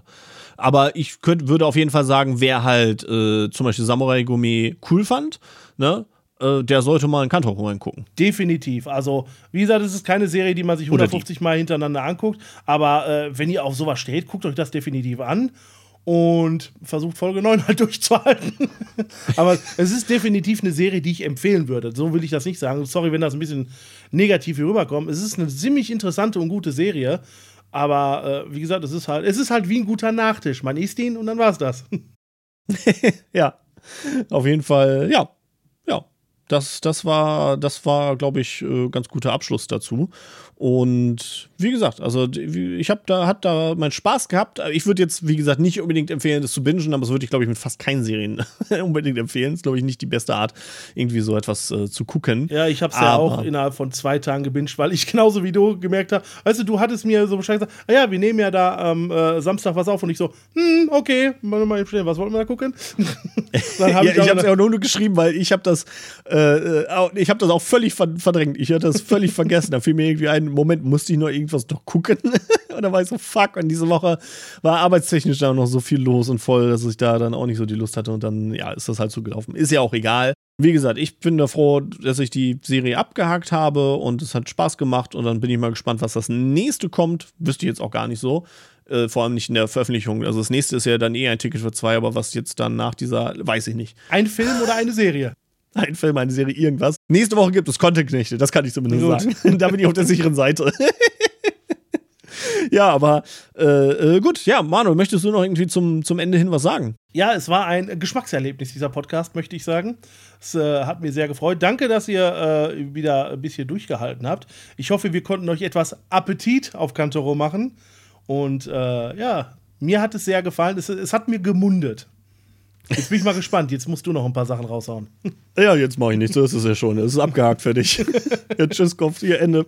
mach, das Ending. Nein. Äh, äh, ja, also ich, ich will mich erstmal bedanken fürs Zuhören bei den Leuten, weil ich mich finde, das ist cool, dass ihr zuhört. Ich freue mich darüber sehr. Und ihr könnt bei uns Nachtisch bestellen. Leider kommt dieser Nachtisch nie an. Also ihr könnt uns Geld geben und ihr kriegt niemals Nachtisch, aber trotzdem könnt ihr Nachtisch bestellen. Und das könnt ihr unter anderem natürlich bei co-c.com slash ahead of media machen oder bei Twitch. Da kann man halt auch äh, ne, uns Ein bisschen extra Geld Sahne, ein bisschen extra Sahne draufpacken auf unsere. Und Genau. wenn man uns unter- unterstützen wollt. Vielleicht beim nächsten Stream lege ich mir einfach einen Snickers daneben und immer, wenn mir jemand Geld gibt, oh, danke für den Nachtisch und esse einen Snickers oder so. Know. Wobei ich glaube, das ist nicht gut für, für Abnehmen. Also, beziehungsweise, es ist eher gut für Zunehmen. Aber ja, äh, ne, was macht man, wenn der Nachtisch nicht gut war? Genau, man beschwert sich beim Koch. Und diese Köche oder, oder Konditoren sind natürlich wir beide. Und man kann uns über Twitter, Instagram, unserem Discord-Server oder natürlich unserer Homepage aheadofmedia.de erreichen. Und dann kann man halt sagen, dass das die Nachspeise nicht gemundet hat. Das Oder waren. Dass sie euch gemundet hat. Ja, Oder? das kann man auch. Im, Im Positiven geht das auch, ja. Aber das Internet lebt von Negativität, Manuel. Das musst du noch lernen. Ja, super. Jetzt gehen wir schon wieder auf eine uh, super High Note hier raus.